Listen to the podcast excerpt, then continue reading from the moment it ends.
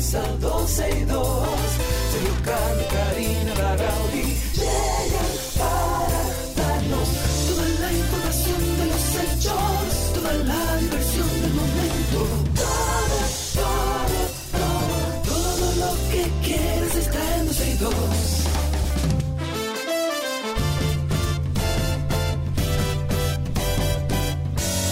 El reloj ya ha marcado las 12, ya comienza 12 y 2.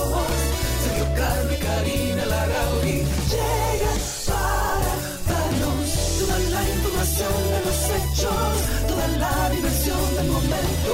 Todo, todo, todo, todo, todo, todo, todo lo que quieras está en 12 y 2. Saludos señores, buenas tardes, bienvenidos a este jueves, junio 2 del año 2022, cuando Karina Larrauri, Sergio Carlos y todo el equipo de 2 y 2 le comienzan a acompañar esta tarde hasta las 2.30 de la tarde, ¿verdad? Cumpliendo, eh, cumpliendo estas dos horas y media ahí al ladito de ustedes, escuchándolos, acompañándolos, eh, hablando, debatiendo, etcétera. Cuéntame, Karina. riéndonos, Sí, también. cometiendo errores. Es parte del día a día de 12 y 2. Gracias a toda la comunidad de 12 y 2 que siempre está con nosotros a través de las redes sociales. De hecho, existe un usuario que lo invitamos a seguirlo, es bastante activo, que se llama Comunidad 12 y 2. Es un usuario que es de nuestros oyentes, no tenemos nada que ver con ello. Pero sí tenemos una gran familia que también se suma casi a diario a través de Twitter Spaces. Si ustedes quieren formar parte, quieren escuchar el programa en su teléfono, pudiendo utilizar incluso su celular, porque usted puede escuchar Spaces y seguir haciendo otras cosas en su celular, y por ahí también puede participar con nosotros en vivo por el mismo Twitter. Es simplemente entrar a Twitter, nos busca como 12 y 2, y ahí le va a dar al circulito que está titilando y ya está con nosotros en vivo. 12 y 2 en Twitter. Señores, hay información y mucha. Nosotros nos pasamos, bueno, gran parte de la tarde de ayer y hoy y no aparece nadie de alto costo que pueda hablar con nosotros al aire para que nos explique qué es lo que está pasando con los medicamentos. Hemos recibido aquí en nuestro programa muchas llamadas en torno a este tema. De hecho, nos contaron de un caso triste, de ser real, de una niña de solo 4 o 5 años que lamentablemente perdió la vida porque no tuvo acceso a los medicamentos en el momento en que lo necesitó. Vamos a seguir comentando esta situación, a ver si en algún momento podemos conseguir a alguien de, de alto costo que nos explique cuál es la situación. El comité de pacientes, por ejemplo, de, ar- de artritis reumatoide ha reclamado al mismo presidente de la República a que busque una solución al suministro de estos medicamentos de alto costo. Durante una protesta, esto fue en el Hospital Moscoso Puello, el presidente del comité que se llama Berionix Lebrón ha solicitado al mismo presidente que interceda de alguna manera ante esta crisis que está afectando a los pacientes que, que reciben estos medicamentos. Luego de una presunta renuncia del titular, no hay nadie que hable. Eh, están solicitando el nuevo titular de este programa que sea asignado por su perfil y por sus competencias, así como también las compras de medicamentos que se hagan de acuerdo a la patología, el esquema de tratamiento, el protocolo del paciente, pero no hay nadie que le dé es que a respuestas es a un estas personas. Ahí lo que van a poner es un compañerito. Mira que te lo estoy diciendo ahora. Bueno, demandó que los tiempos para ingresar al programa, la renovación, la entrega de los medicamentos no sean tan largos, la inclusión de nuevas moléculas sean avaladas por la sociedad científica correspondiente, que la compra de los biosimilares sea de acuerdo a las normas para el uso de biosimilares, de acuerdo con las normas de las sociedades científicas y que los medicamentos entregados en las diferentes farmacias hospitalarias estén divididos por el departamento médico, así como la, la venta pública sea la farmacia de alto costo del Instituto Nacional del Cáncer Rosa Emilia Sánchez Pérez de Tavares.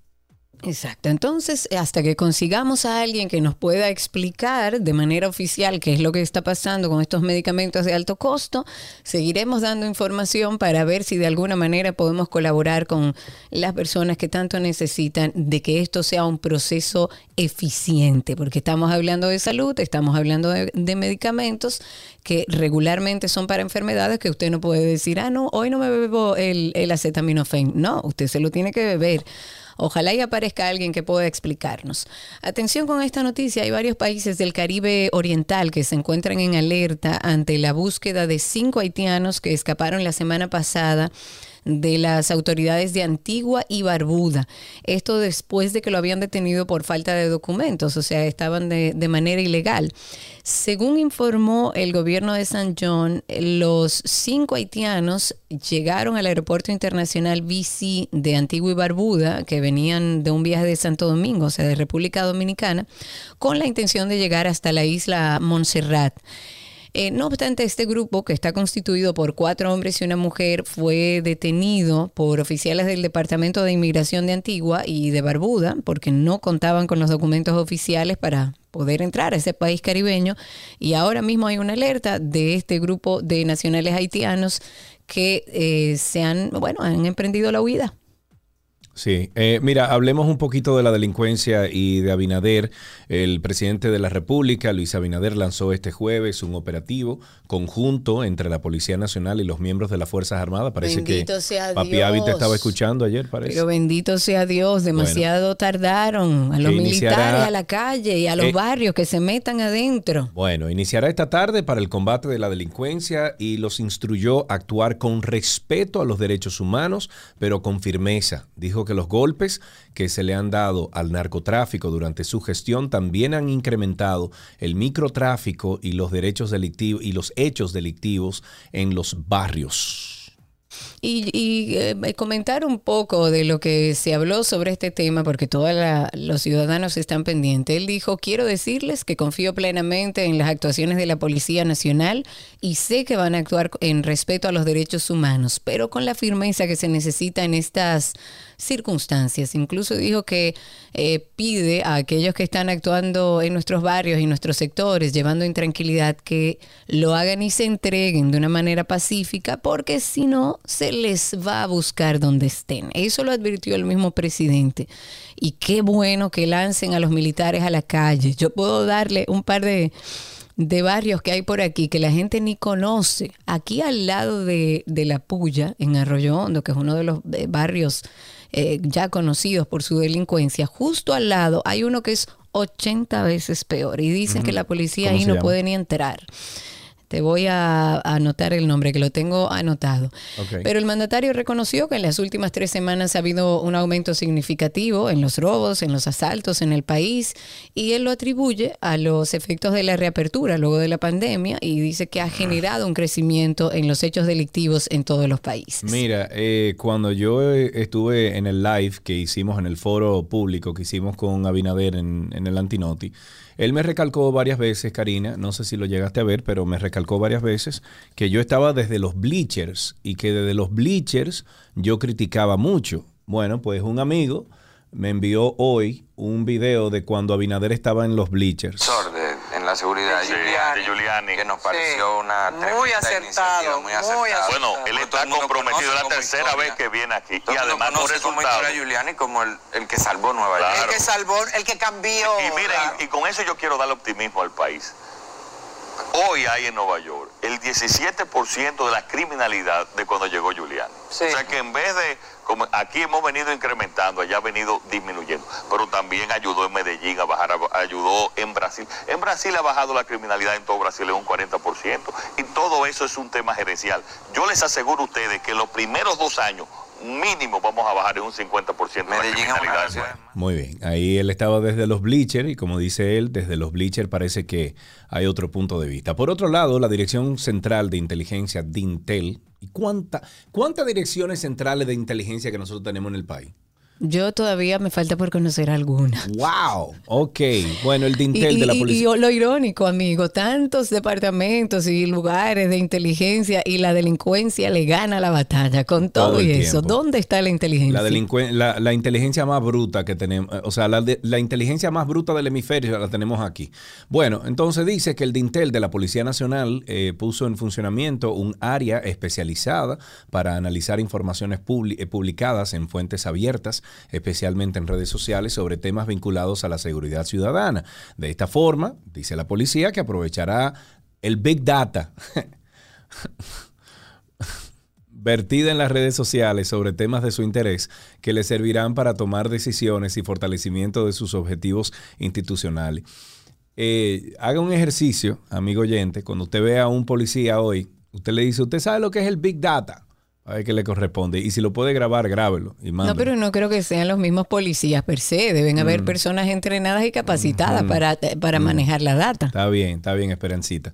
Las instituciones públicas y, pri- y privadas en distintas partes del mundo utilizan esta metodología del Big Data. Se trata de un área especializada que tiene como objetivo, a través de ciberpatrullaje, analizar informaciones publicadas por usuarios que son potencialmente aprovechadas para fortalecer la seguridad ciudadana y la conveniencia pacífica. Ah, pues que vengan, que yo le doy información, no tengo que subirla a las redes ni a nada, yo le doy información. Bueno, además, y para no cerrar eh, este estoy nube negra, tema- nube negra hoy, Karina. Estoy, Sí, sí, me doy cuenta. me doy Diablo, cuenta, pero una cosa. Te oí respirar al inicio del programa como... Estoy nube negra, nube negra, compadre. Tengo Pero bueno, el nuevo director regional, atravesado. respira amigo, respira, que casi es viernes. El nuevo director regional Cibao Central de la Policía Nacional, que es el general de brigada Claudio Edgar González Moquete, ha dicho y ha asegurado que va a perseguir a los delincuentes donde quiera que se encuentren y va a defender a los moradores de la provincia de Santiago, La Vega y Moca para garantizarles la seguridad. Dice, y cito, nosotros vamos a garantizar la seguridad en las provincias de Santiago, La Vega y Moca. Eso téngalo por seguro. Nosotros vamos a defender la sociedad de los antisociales y los vamos a perseguir en cualquier terreno. Bravo. Ojalá de la palabra al Mm. ¿Y hecho. ¿Qué vamos a hacer con todos los delincuentes que hay en la policía? Ah, no, ese es otro Ah, tema. tú ves, eso no. Entonces, habría que hablar con este nuevo director, eh, Claudio Edgar, y decirle, mira, empieza adentro, Claro, en la casa, y después sal a buscar los delincuentes que están afuera, porque si no el trabajo es más complicado. Así es. Un tuit del día tengo aquí.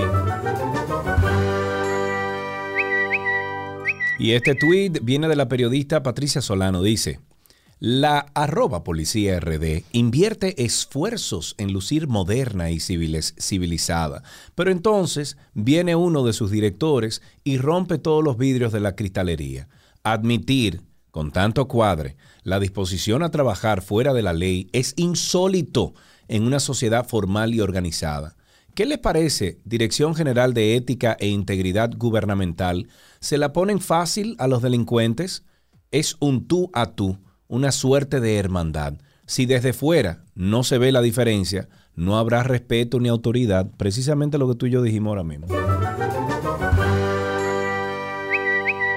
No se le puede seguir dando más poder a los cuerpos castrenses de República Dominicana No, por lo hasta menos que no antes de los que sean organicen. entrenados. Exacto. La Policía Nacional no tiene ningún tipo, pero ni, óyeme, pero ni Nada el de más entrenamiento. mínimo CC, eh, eh, eh, poquito pedacito de, de emanar una confianza a la ciudadanía. No tiene absolutamente nada. Hay que recomendarle al presidente que entre la adecuación que está haciendo en la policía y al comité que lo está ayudando, que merece todo mi respeto, a que también busquen un experto que pueda ayudarlos a Karina, mejorar esos son la los mismos que han estado durante todos estos años en el PLD, etcétera, reformando la policía. Son los mismos, Karina. No. El Sí, grupo que está hay trabajando un grupo en el que es el levantamiento mismo de- que ha participado varias veces, incluso en el gobierno del PLD, en reformar una policía nacional y no lo ha logrado. Y son No los mismos que están ahí. no- que se no agreguen se ha otro, eso es otra cosa, pero son los mismos.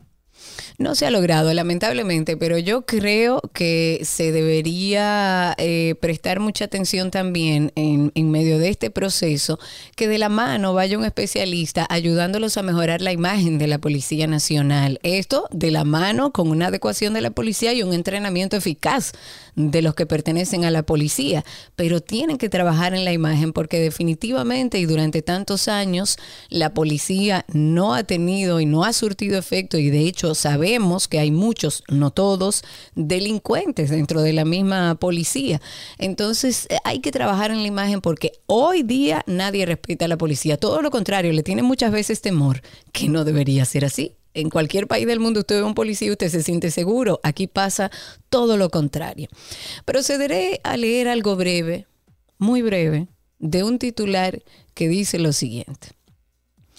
El juez de la ejecución de la pena de San Francisco de Macorís fue apoderado de una solicitud de revocación de libertad condicional del narcotraficante y sicario Pedro Alejandro Castillo Paniagua Quininito, condenado a 30 años de prisión por asesinato.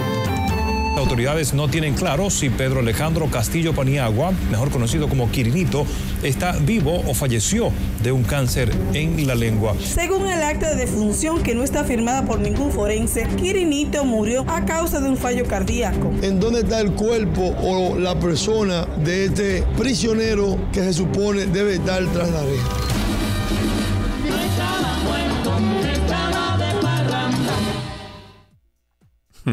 No estaba muerto. Y sigue de parranda. En algunas notas internacionales, una semana después del tiroteo en una escuela primaria de Texas, en el que murieron una veintena de niños y profesores, una secundaria de Florida concluyó ayer su sorteo anual de rifles, pistolas y material de caza. Señores. Desde el pasado Señores. 4 de mayo, responsables de la escuela secundaria James Madison de la ciudad de Madison, en el norte del estado, han sorteado a diario una treintena de armas de fuego y diverso material de caza. Pero además de eso, anoche hubo un tiroteo también en, Sí. en un hospital de Texas. Eso estuve Creo leyendo. Según cuatro. lo que leí, no fue un tiroteo al azar, sino planificado Sí, y con intención de llegar a alguien. No deja de ser un, un No, tiroteo asalto. claro, lógico. Y siguiendo con esta línea, Justin Trudeau, si así se pronuncia, dijo que su gobierno va a presentar un proyecto de ley que va a congelar nacionalmente la posesión de armas de fuego y retiro de licencias a los dueños, al mismo tiempo que va a evitar que las personas lo compren, vendan, intercambien o importen. Y de aprobarse, se espera que este proyecto entre en vigor ya para otoño de este año. Y por otro lado, el ministro de Seguridad Pública interpuso ordenanzas en el Parlamento para garantizar la rápida aplicación de esta ley tan pronto se apruebe. Es decir, ellos están en un planteamiento de desarme de la población. Desarme de la población. Ok. Eh, señores, la masacre de Ubalde, eh, la semana pasada, en que fueron asesinados 19 niños, ya lo acabo de mencionar, ha provocado colocar en las agendas la preocupación por la violencia con armas de fuego en todo el mundo. Mira cómo procedió, por ejemplo, Canadá hace unos cuantos días. Principalmente esta preocupación está en los países de primer mundo. No obstante, como dije, Canadá ya poseía restricciones al respecto Sí. y entonces a los propietarios de armas largas se les va a exigir que no puedan tener más de cinco cartuchos y se les, prohibar- se, les, eh, se les va a prohibir la venta y transferencia de cargadores de gran capacidad. Aparte del uso de armas de fuego para el tiro deportivo y la caza, no hay ninguna razón para que alguna persona en Canadá necesite armas en su vida cotidiana. Eso aseguró Trudeau eh, a la prensa.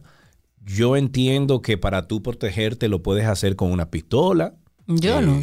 No Yo necesitas creo una- mucho un, arma de alto de la rango, no necesitas una, ¿cómo que se llama? La UCI. Yo una vez vi a un empresario aquí en el, eh, en el parqueo, me lo topé en una, eh, en una publicitaria.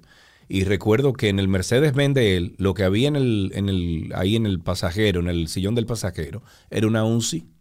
Una locura. Una UCI. Yo creo mucho en el desarme de la población. Tú nunca has estado de acuerdo. Yo, No, creo, que... Yo no creo en el desarme per se. Yo creo que hay que tener más rigurosidad al momento de tú otorgarles el permiso a una persona que lleve un arma, pero no creo en, en un desarme. Eh, Yo creo que sí. Yo creo eh, ¿qué, qué sociedad, qué países que desarmó, creo que fue Costa Rica. Tendríamos que averiguarlo y a lo mejor hablar con un experto, porque yo soy de las que cree que lo mejor que podemos hacer es desarmar a la población. Punto, para que se acabe la violencia. Hasta aquí esta parte introductoria. Recuerden que estamos hasta las 2.30 de la tarde. Estamos en vivo a través de nuestra página 12y2.com, a través de la página de la 91 también y en Twitter Spaces, que nos encuentran como 12 y 2. Nuestro cafecito de las 12 llega a ustedes gracias a Café Santo Domingo, lo mejor de lo nuestro.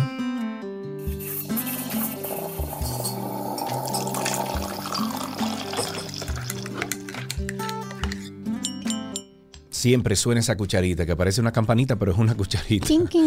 Tenemos en la línea a Estefanía Simón, ella es la encargada de marca de Café Santo Domingo y nos habla sobre lo nuevo de Café Santo Domingo, eh, Gran Origen, que ahora viene en cápsulas de espresso. Me encanta. Estefanía, gracias por estar con nosotros.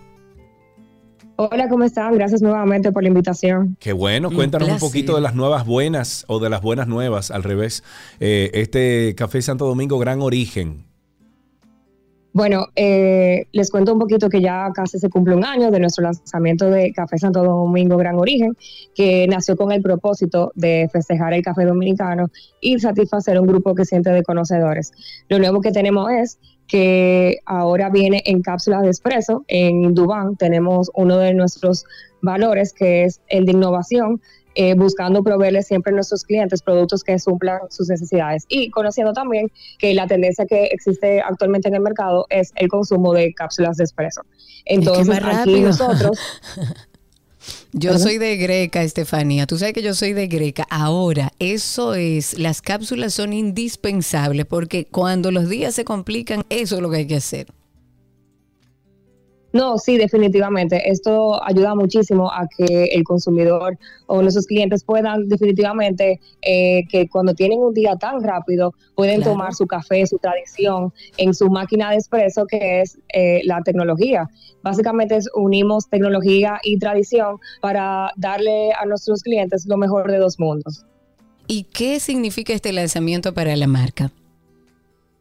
Bueno, para nosotros significa definitivamente eh, ese compromiso hacia nuestros consumidores de darle siempre los que, lo que andan buscando. Claro. Qué bueno. Recordemos qué es un express, un expreso y qué diferencias podemos encontrar en este nuevo producto. Bueno, el espresso es una bebida corta o, un café pequeño de un sabor intenso y tiene una crema de color avellana, donde este aquí, al tener un sabor intenso y su forma de extracción, potencializa las notas de sabor y estas cualidades que resaltan en la bebida del café. Ok, ¿cuáles, cuáles son las máquinas, Estefanía, con, eh, que son compatibles con estas cápsulas de espresso? Bueno, tenemos nuestra máquina de espresso de Café Santo Domingo, que las pueden conseguir en Santo Domingo Café, y también tenemos, es compatible nuestras cápsulas con la Nespresso original. Ok, Ok, ¿y esto se puede encontrar o comprar en cualquier sitio o hay que ir en algún lugar específico? Bueno, nuestras cápsulas están en los supermercados y en los Santo Domingo Café, en nuestras cafeterías, y la máquina solo las puedes encontrar en nuestro Santo Domingo Café o Go Market. Ok, perfecto. Muchísimas gracias. Recuerden que si necesitan más información, pueden entrar a través de las redes sociales de Café Santo Domingo. Lo encuentran en redes como arroba Café Santo Domingo o su página cafesantodomingo.com. Muchísimas gracias por la información, Estefanía. Siempre un placer hablar contigo. Gracias. Un abrazo grande y hasta aquí nuestro cafecito. Prueben ustedes este nuevo café Santo Domingo Gran Origen, que es una delicia. Vayan ahora mismo y regresamos en breve con más.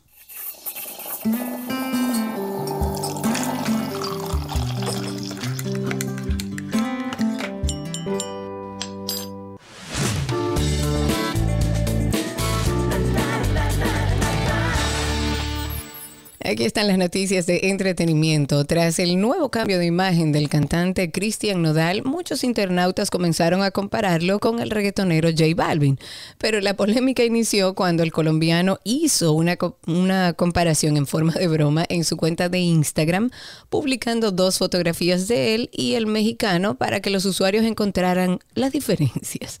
Esta acción como que no le gustó nada a Nadal y reaccionó molesto en su historia de Instagram. Dice, yo sí tengo talento carnal y puedo cantar orgullosamente mis composiciones donde sea, como sea, cuando sea, con orgullo. Que tu foto la elegiste tú y la mía la subió la prensa, dijo. Luego el mexicano compartió un video en el cual se escucha de fondo la canción del puertorriqueño residente el, BZRP Music eh, eh, Session número 49, que no le he oído, creo. Es un tema en el cual este rapero arremetió contra el reggaetonero colombiano en, las acostumbradas como tiradera que hay entre uno y otro. Dice, lo siento, yo también amanecí bromista, expresó Nodal respondiendo la historia del colombiano que decía, esta tarde ando bromista, en donde explicó que la comparación fue solo para divertirse. Si el ritmo te lleva a mover la cabeza, ya empezamos como es. Música no discrimina a nadie, así que vamos a romper. Toda mi gente se mueve. Mira el ritmo como los tiene. El jurado falló a favor de Johnny Depp en su demanda por difamación contra su ex esposa Amber Heard o Amber Heard, quien lo había acusado de abuso y le otorgó al actor una indemnización de 15 millones de dólares. Asimismo, el jurado falló a favor de la contrademanda presentada por Heard luego de que el abogado de Depp calificó sus acusaciones como un engaño. ¿Podrá permitirse entonces pagar esta cantidad eh, tras perder el juicio a Amber Heard? Bueno, según varios medios, ella cuenta con un patrimonio valorado en 12 millones de dólares, por lo que afrontaría una complicada situación económica. Ahora, ¿tú sabes dónde que Johnny Depp da el palo aquí? ¿Dónde? Si le dice a ella, déjalo así. No me pague. Claro. Ya. Claro. Lo que pasa es que él también está en problemas financieros, entonces Sí, necesita sí, el dinerito. Bueno, dice que por otro lado esta multa es una cifra mucho menor a la que ella exigía a su ex marido. El dinero que ella le pide a él es mucho mayor, pues la contrademanda de ella es de 100 millones de dólares, una cifra que a diferencia de la situación de Amber, eh, Johnny Depp sí podría pagar. Ah, tú ves, él, él está Claro, mejor que ella. tiene otro... Claro. El artista cuenta con una fortuna de 150 millones de dólares. El jurado también, perdón, ha establecido el pago de una indemnización por parte del actor de 2 millones de dólares por difamación contra su ex mujer. O sea que él le tiene que pagar a ella 2 millones y ella a él 15, que vendrían siendo Exactamente. 10.4 más o menos. Exactamente, pero y la verdad es que esa información habría que verla porque yo estaba leyendo eh, sobre la fortuna de Amber Heard y decían que no tenía más de 2 millones de dólares entre una cosa y otra. Mm. Pero ella no compró una casa el otro día de un millón. Sí. ¿Y entonces? O sea, que algo más debe tener. Bueno, siguiendo con esta línea, la petición para sacar a Amber Heard de Aquaman 2 alcanzó en el día de ayer los 4.43 millones de firmas, acercándose a su meta que es de 4.5 millones. Esto según el portal change.org, donde ahí se creó esta petición de que sacaran a Amber Heard de Aquaman. Recientemente, el presidente de DC Films, que es Walter Amada, declaró en varios medios que la compañía en su momento pensó tomar la decisión de sacar la actriz que le da vida a Mera, que es Amber Heard, por tener mala química con el protagonista de la saga, que es Jason Momoa. Mucho se habló de que ellos tenían una situación medio incómoda, que a Jason Momoa decía que era insoportable trabajar con ella. La petición de change.org fue creada por un, por una fan cualquiera, Jane Larson, en el 2020, y dice, haz lo correcto. Elimina a Amber Heard de Aquaman 2. Eso escribió en la descripción de la lista y ya va por 4.43 millones de firmas. En otra noticia, rumores sobre una infidelidad por parte de Gerard Piqué a Shakira toman cada día más auge. Y es que según el periódico Barcelona Ma- Marca, la pareja atraviesa una crisis se- sentimental y sostienen que el futbolista le fue infiel a la colombiana. Según unos periodistas, la cantante lo ha pillado, eh, pues tío, lo ha pillado con otra y se van a separar.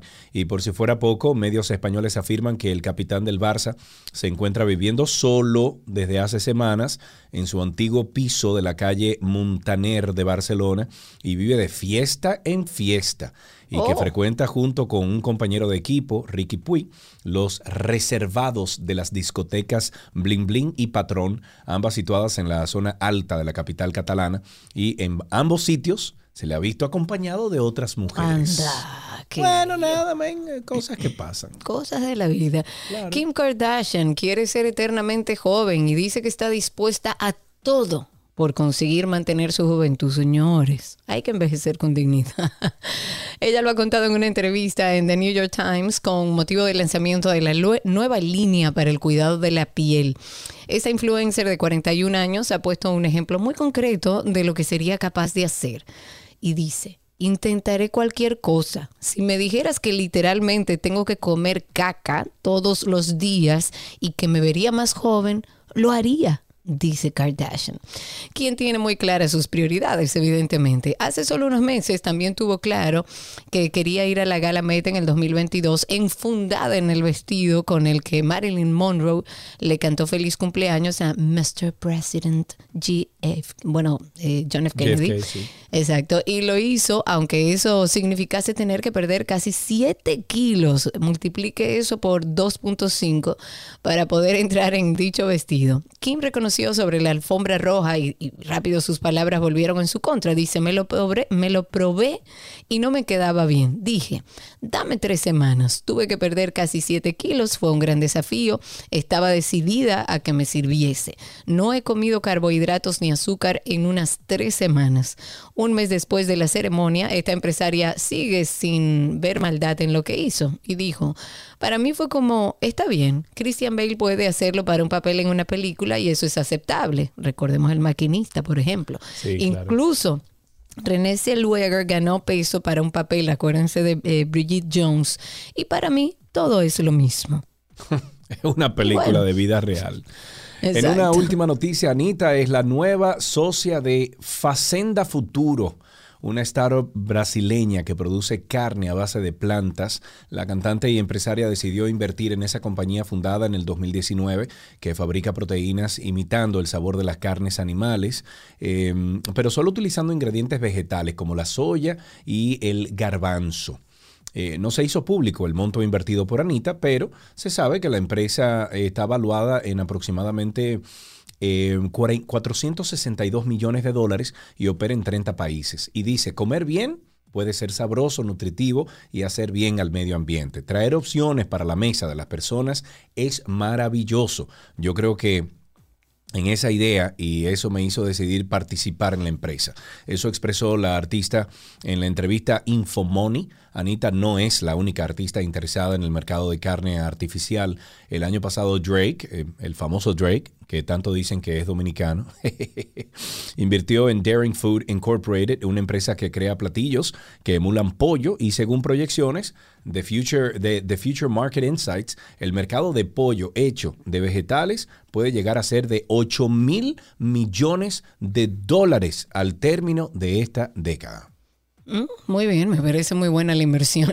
Dejemos hasta aquí nuestro segmento de entretenimiento, no sin antes recordarles que pasen por Karina y Sergio After Dark. Recuerden que nosotros eh, tenemos un podcast que nació en medio de la pandemia en vista de la necesidad de hablar de salud mental, de hablar de bienestar, de poder nosotros como seres humanos como que ecualizar un poco todo lo que hemos vivido. Y lo hemos hecho con la intención de llevar información que le sirva a la audiencia. Pasen por ahí, hemos hablado de diferentes temas. Karina y Sergio After Dark, así nos buscan en cualquier plataforma que utilicen para escuchar podcast. Y si no está acostumbrado a hacerlo, vaya a Google y ponga Karina Larrauri Podcast o Sergio Carlo Podcast y por ahí le va a salir toda la información. Suscríbase, prenda también para que le informe cada viernes cuando estrenemos un nuevo episodio, puede estar con nosotros. Y en redes sociales igual, Karina y Sergio After Dark. Hasta aquí entretenimiento en 12 y 2.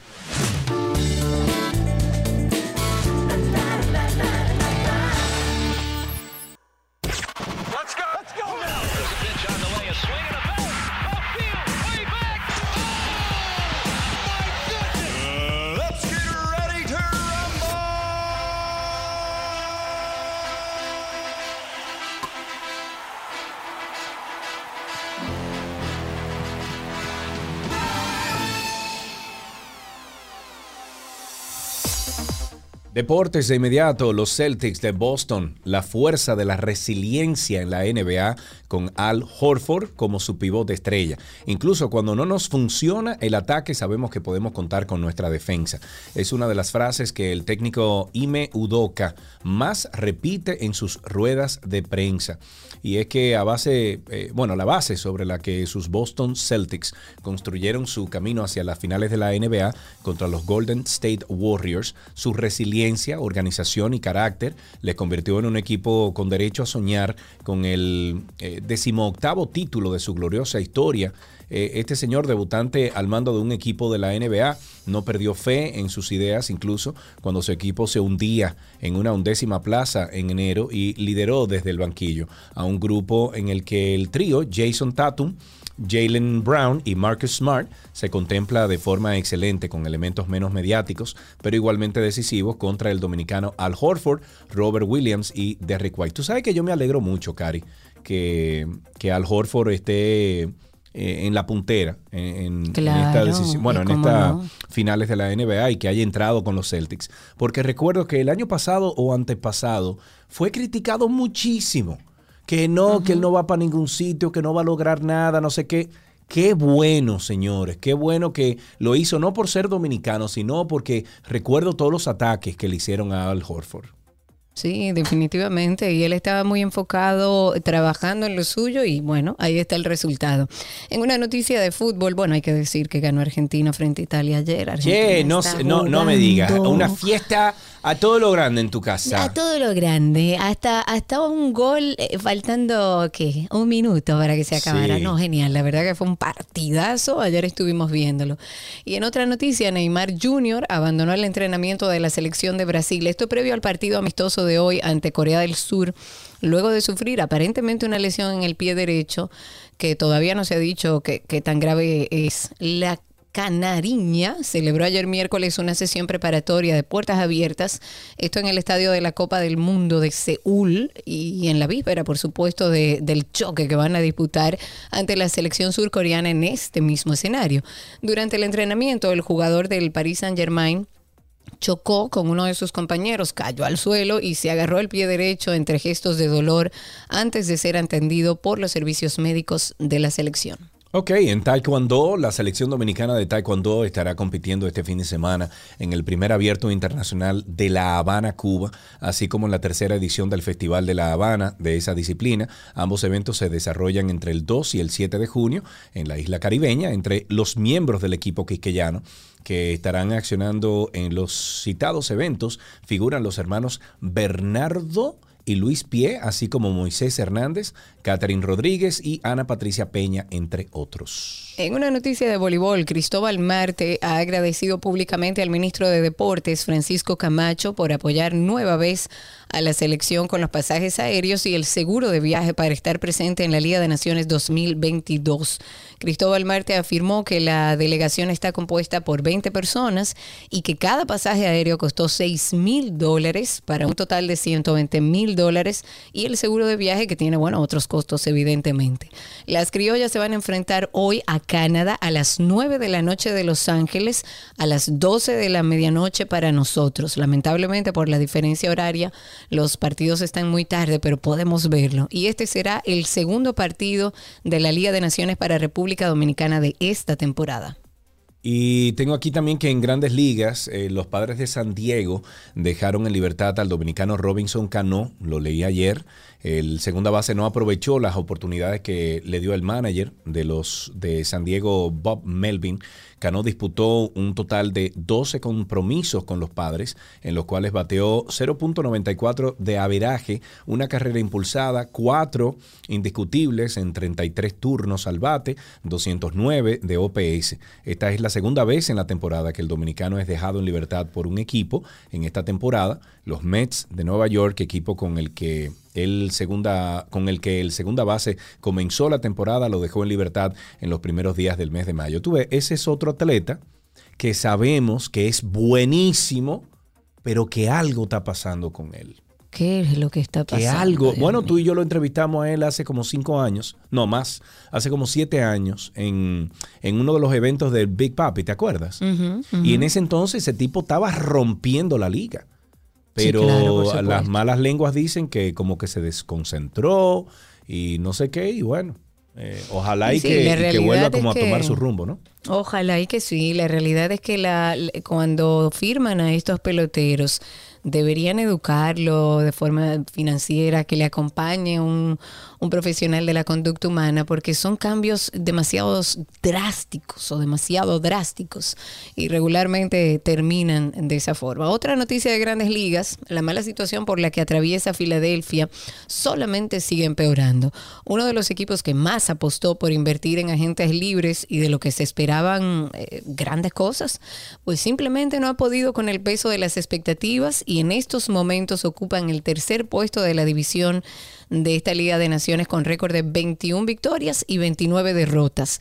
Cerca de cerrar el segundo mes de campaña, el equipo tendrá que lidiar con la pérdida de uno de sus principales estelares, el segunda base conjunta, Jim Segura. Eh, Joe Girardi, que es el dirigente de Filadelfia, confirmó a la prensa que el jugador va a necesitar de cirugía para reparar un dedo que se rompió durante la jornada del martes al intentar realizar un toque de pelota contra San Francisco. Este jugador tuvo que ser sacado del partido luego de que un lanzamiento de Tyler Rogers golpeara la mano sobre la que estaba apoyado el bate de, de este jugador en la parte baja de la, de la séptima entrada del encuentro. Con esto finalizamos estas noticias del mundo deportivo aquí en 12 y 2.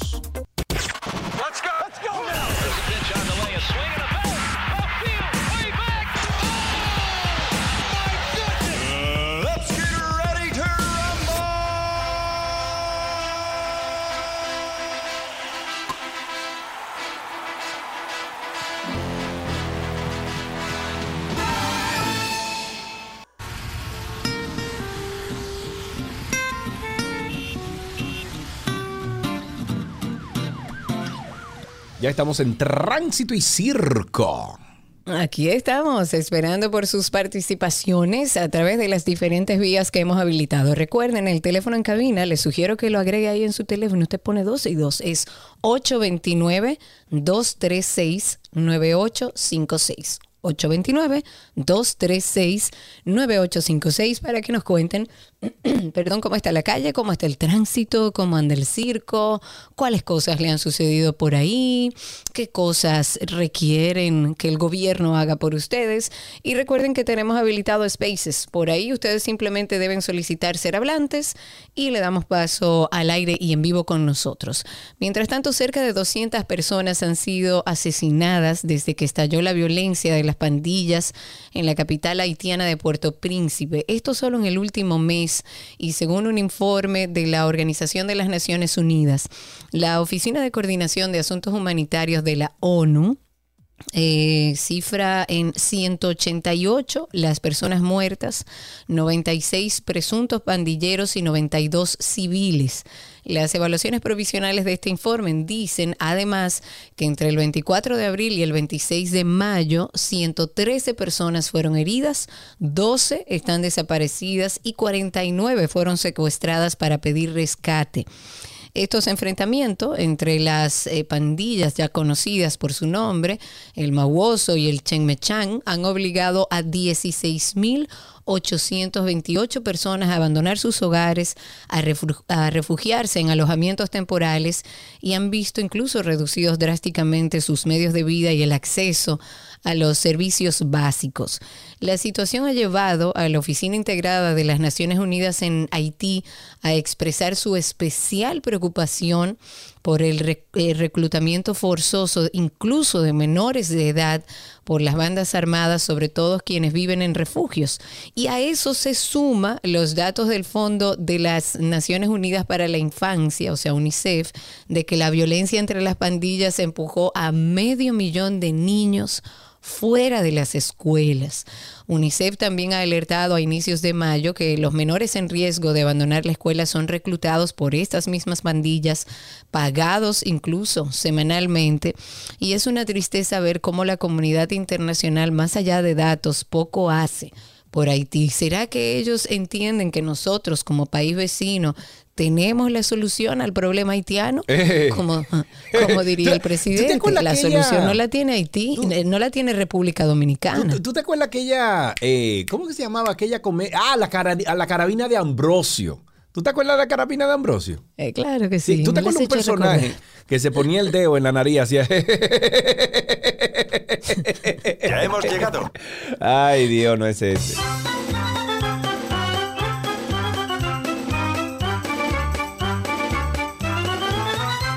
Alfredo en la línea. Buenas tardes, Alfredo. Bu- buenas tardes, Sergio y Karina. Eh, de verdad que escuchando su interactivo, yo me siento de verdad con una satisfacción bien grande porque ustedes son el, el, el antiestrés de- de- de- de- del mediodía, de Ah, pero mira, muy bien. Llégalo y pasa por aquí. 500 pesos. Cuéntanos. Óigame, Sergio. No, nada, mirando que ahora veo que la- el Ministerio de, de Interior y Policía y, y la Defensa Civil y eso están anunciando un operativo en conjunto. Wow, serio, cada vez que yo escucho esto, yo siempre digo, pero señores, y hay que esperar que la delincuencia Exacto. le gane terreno para ser operativo, pero ¿por qué no prevén antes de que, de que llegue Prevención. hasta, Sí. hasta, hasta la consecuencia funesta? Alfredo, haciendo, déjame decirte señores? que ese mismo comentario viene diciendo Karina desde hace semanas aquí. Semanas, años. Semana. No, semana, semana, porque con, con el auge, ¿verdad?, que ha tenido la delincuencia últimamente, pues tú lo has mencionado varias veces diciendo, pero hay que esperar que siga esto, pero hay que esperar. Y míralo ahí, entonces hoy sale el operativo. Bueno, gracias, sale el operativo, debió haber salido hace meses atrás. Pero bueno, hay que ver cuál es el resultado. Debió sí, y ojalá y estén trabajando en, en un proyecto de prevención, de no accionar siempre que hay un problema, porque así no vamos a, encontrar la solución a nada y ser eh, más fuerte en el sistema de consecuencias, ahora incluyendo también a los militares. Eh, comentar y, y esto sobre una empresa que está haciendo una campaña que me parece muy interesante, Diageo, que es una empresa líder mundial en bebidas alcohólicas y en alianza con el Instituto de las Naciones Unidas para la Formación y la Investigación, han presentado una iniciativa que se llama En Contravía. Y es una experiencia innovadora para qué? Para ayudar a la población dominicana a comprender las graves consecuencias de conducir bajo los efectos del alcohol. Eh, en Contravía es una herramienta digital, eh, es una herramienta interactiva que lo que presenta es una serie de testimonios que han sido pregrabados en, en formato de videollamada de conductores que tomaron la decisión de ponerse al volante después de beber bebidas alcohólicas y que responden a preguntas crudas y sinceras. Los temas que explora este programa están relacionados al impacto emocional, el estigma social, así como en la toma de decisiones y las reacciones físicas, incluidas vidas los efectos del alcohol en la percepción del riesgo, los tiempos de reacción, el estado de ánimo y el comportamiento. Y finalmente esta organización está invitando a todas las personas a que vivan esta experiencia que se llama en contravía, incluso para nuestros jóvenes que empiezan a manejar, para que conozcan las graves consecuencias de conducir bajo los efectos del alcohol a través de un enlace que se lo vamos a copiar en Twitter, pero que aquí se los voy a dar, si lo pueden anotar, se llama drinkdriving.drinkig.com. Es un poco complicado, pero lo vamos a copiar a través de nuestro Twitter para que ustedes tengan acceso a él. Mira, tenemos una llamada aquí, pero no sé a quién tenemos en la línea. Buenas tardes, hola. Hola, ¿A quién tenemos en la línea, por favor? Ileana es mi nombre. Un Ileana, placer. adelante.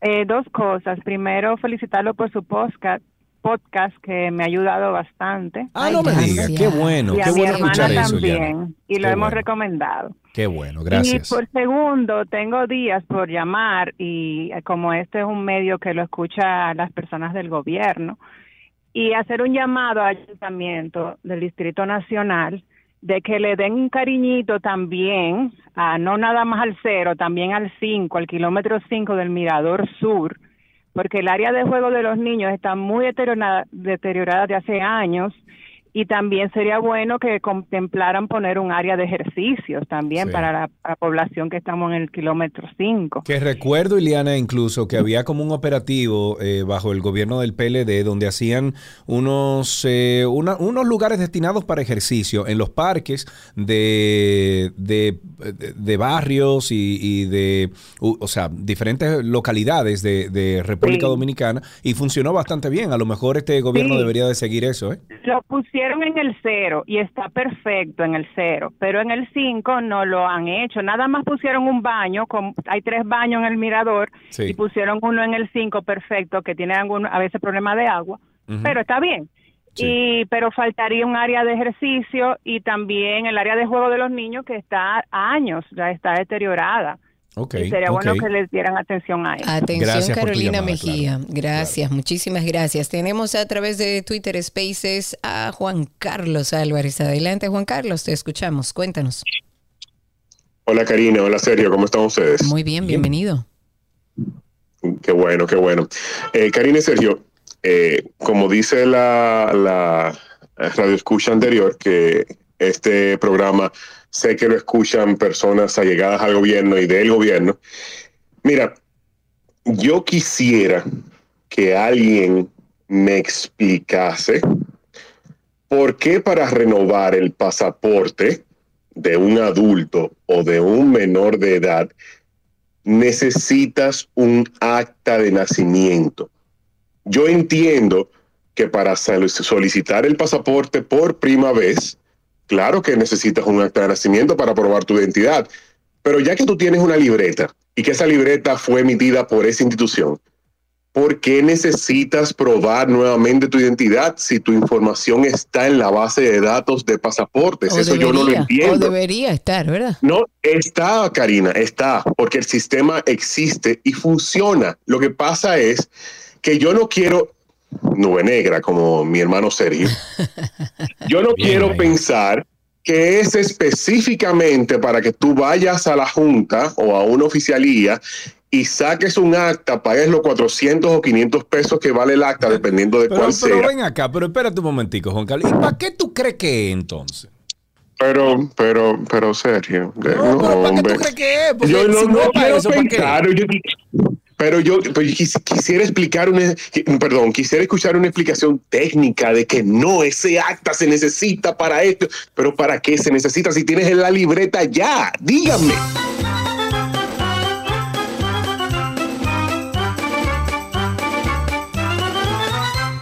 Seguimos con la línea. Tenemos a Luis. Luis, buenas tardes, bienvenido. Buenas tardes, Karina y Sergio, ¿cómo está todo? Estamos bien, estamos sentados aquí, Luis. Cuéntanos.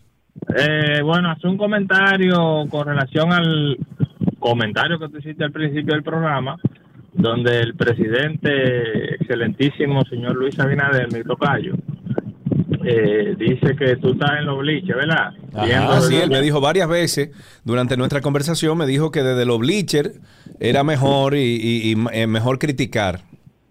Ah, bueno, qué bueno que él, que él está claro de eso. Pero dile a él también que yo estoy aquí en el mismo medio del partido jugando el juego y que me está llevando Mágaro. Mágaro, esa es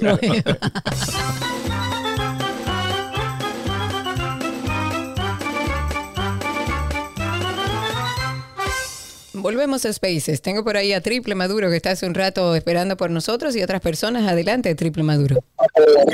Mi gente, le voy a, quiero responderle al, al, al oyente que llamó primero con el tema de los operativos. Hay que recordar que este es el país de los operativos. Aquí no hay seguimiento ninguno. Operativo para los robos de retrovisores y accesorios de vehículos. Dura 15 días y después no funciona. Operativo para el alcohol eh, eh, adulterado. Duró 20 días, tres gente presa y ahora es que está bueno el alcohol. Qué barbaridad. Gracias, Tri- Triple Maduro. Vamos a seguir con Spaces y le voy a dar el paso a ver a quién tengo aquí. Ah, o a ver, ay, nuestra querida Clara Ver. Adelante, Clara Ver, cuéntanos, amigos, esa risa contagiosa de nuestra querida Clara. Vamos a pedirle a los demás que por favor se muten para que Clara pueda escucharse al aire. A ver si lo logramos. A ver, a ver. Pero señores, ¿y Clara dónde está? Ok, pues entonces vámonos con Casa Corrupto. Adelante, Casa Corrupto, cuéntanos. Hello, ¿me escucha? Te escuchamos. Muteate ahí, Clara, un segundito. Cuéntanos, Casa Corrupto. Eh, yo le quiero contestar brevemente al señor que llamó de la expedición de la, del certificado de nacimiento para el pasaporte. Claro, las razones, ¿cuáles serían? Entremos a Google y miremos cuánto el gobierno destinó en el 2021 para darle a los partidos políticos desde la Junta Central Electoral. Los dos principales partidos políticos tienen un promedio de 50 millones mensual.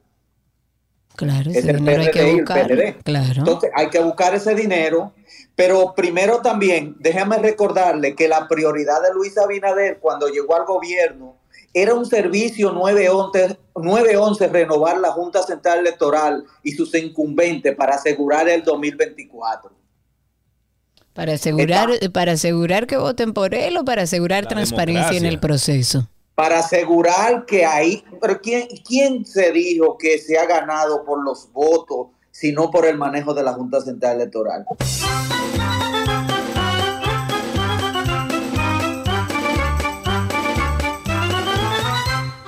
Seguimos entonces esperando llamadas al 829-236-9856, 829-236-9856, el teléfono aquí en 12 y 2. Creo que tienes a alguien en Twitter Spaces ahí. Sí, vamos a ver si conseguimos a nuestra querida Clara ahora. Adelante, Clara. ¡Epa! ¡Epa! Espérate, Cuente usted. Mira, tú sabes que al mejor el señor del pasaporte no sabe que solamente es necesario si tú tienes una de las ah, libretas viejas, si tú tienes la libreta nueva, la biométrica, la negra o azul, que yo, no sé, no es necesario llevar el acta de Ah, nacimiento. mira qué interesante, qué buen dato. Gracias, Clara, por esa información. No lo sabía. Parece que ya cuando tengas ese pasaporte nuevo, nuevo biométrico, pues entonces no vas a tener que llevar tu acta de nacimiento nueva vez. Preguntemos allá mismo en pasaportes. Tenemos a Pacheco, Pacheco, Pacheco, Pacheco. Buenas tardes, Pacheco. Adelante. Adelante, Sergio Carlos Karina, buenas tardes. Adelante, Pacheco, te escuchamos.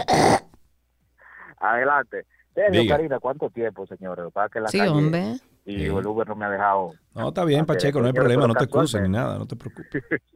Casualmente, Sergio Carlos, yo pensando, estos políticos no tienen ni mamacita. Yo monté los otros días dos susodichos de una universidad muy prestigiosa de aquí, de, este país, de las más caras, y los monto ahí atrás y lo oigo que están hablando. Yo diciendo, pero tú dijiste, tú escuchaste lo que dijo fulano, fulano, no, no, porque que él se pasa, pues yo qué, sí, pero que él se pasa, tú viste lo que él le dijo, ¿y qué fue lo que él le dijo?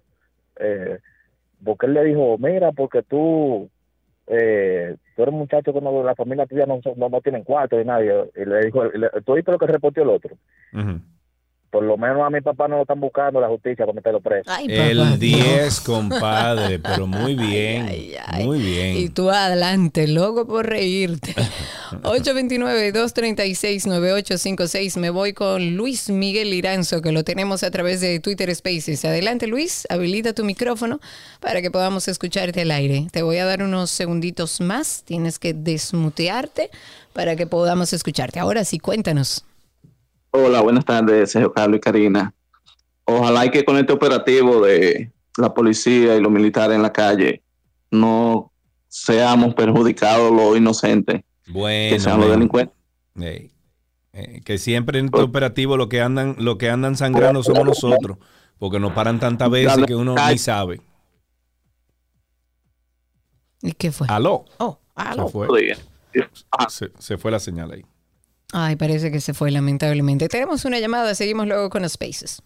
Ok, tenemos una llamada aquí. Está Margarita. Buenas tardes. Con Margarita. Hola, hola. Buenas Adelante. tardes, Margarita Rodríguez Fernández de este lado. Ah, pero muy bien. Estoy Casi, casi pica con entonces donde Margarita No, la. no, no. Cero política. Estoy, Ok. estoy llamando para felicitar a la comunidad de San Lázaro que este día está cumpliendo su 59 aniversario del Club San Lázaro, la gente de la comunidad, las personas que están fuera de, de la zona, que ya se han ido, que tienen su familia, que realmente eh, felicitamos a, a la Junta de Vecinos, felicitamos a la presidenta Giselle, eh, también felicitamos al general Julio Neto Florián, que salió de aquí de San Lázaro y realmente estoy muy orgullosa de mi barrio, estoy muy orgullosa de mi gente, somos una comunidad unida, eh, trabajamos para el bienestar de los jóvenes, eh, basquetbol, eh, tenemos también eh, karate, tenemos Qué bueno. pie, así que muchas felicidades de los que nos están escuchando,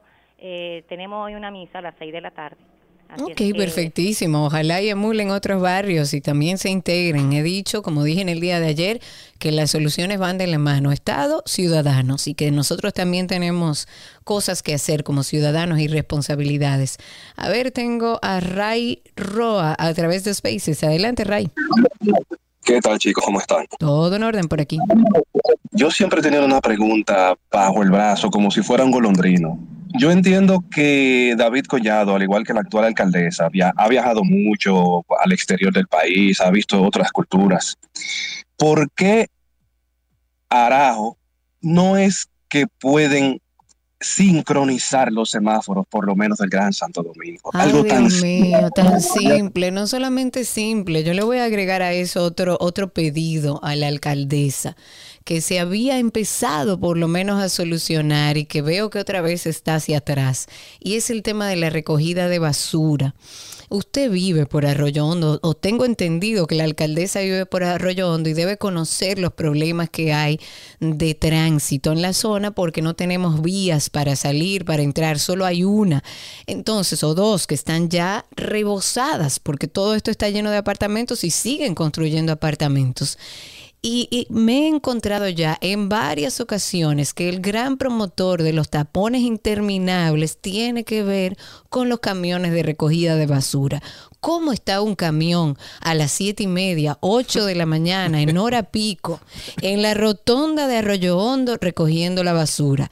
¿Cómo puede estar a ¿Y a las qué hora tú quieres que cinco la de la Dime, ¿a qué hora que tú quieres que la recojan la basura? Pero se había programado para hacer de noche y había mejorado en algunos sectores en ese sentido. Seguía pasando, pero por lo menos había una disposición de que la recogida de basura se hiciera de noche. Me he encontrado en horas pico, tanto de la mañana como de la tarde, en la salida de todo el mundo, a camiones recogiendo basura. Y eso hace que el tránsito aún sea peor.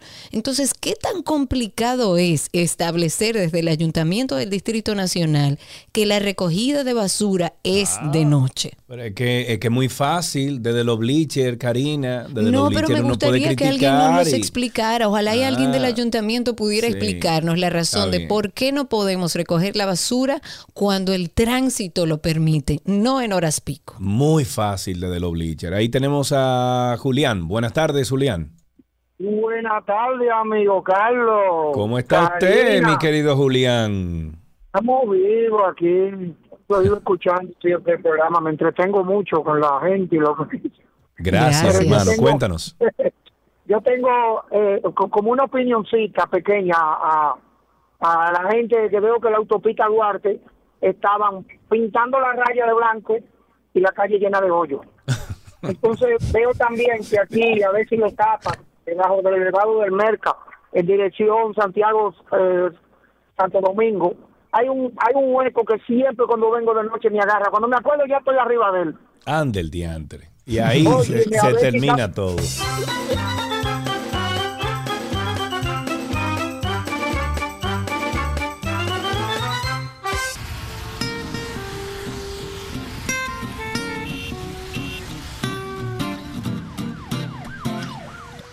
Retomamos nuestro segmento de tránsito y circo. Me voy inmediatamente a Spaces. Ahí tengo a Omar Matos con nosotros. Adelante, Omar. Saludos, mi gente, ¿cómo están? Muy bien, bienvenido. Gracias, gracias. Mire, eh, quiero decirle que la, la- la razón por la que los camiones no hacen el trabajo de noche es debido al boroneo. ¿Qué es el la Ah, gente- claro. Tú sabes que la gente le dejan caer su borona a los, a los buzos que andan. Yo no sé si son empleados de- del ayuntamiento o son gente que ellos recogen para que le ayuden a recoger la basura. Pero ellos andan recogiendo dinero aparte de que le pagan el ayuntamiento. Sí, es verdad. Esa es la razón. Tiene usted razón y eso tiene mucho que ver, no lo había pensado, pero si el ayuntamiento determina que es de noche, van a, van a acabar con dos males, con entorpecer el tránsito y con el macuteo y el pedimento de estas personas que van a recoger tu basura, que usted la paga y es un derecho. Entonces, ojalá y lo hagan de noche y así también resuelven ese problema. Eh, Perdón. Aquí tenemos a Estrellita. Estrellita, Michael. dime. Dime de ti, papá. Oye, te voy a decir, ¿tú sabes por qué ellos no recogen la basura de noche? ¿Por qué? Porque si tú en la capital no ves una patrulla de la policía de noche, menos va a haber camión de la basura de noche porque que se le van lo van a los pies a todos.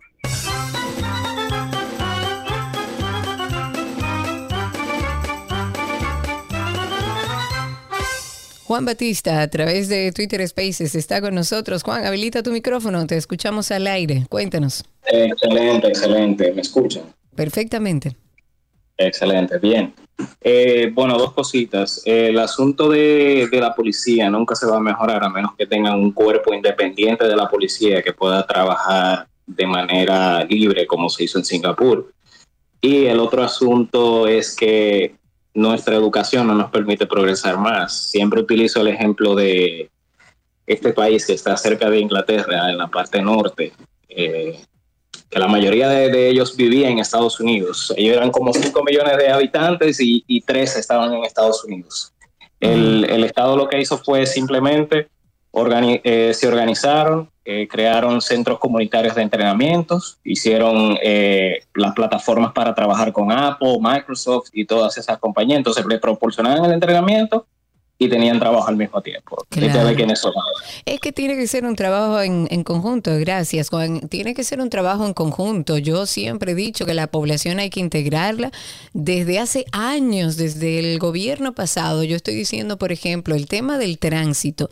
Como nosotros no estamos tecnificados ni usamos la tecnología de cámaras, de fotos y demás que hay en otros países desarrollados, integremos a la población.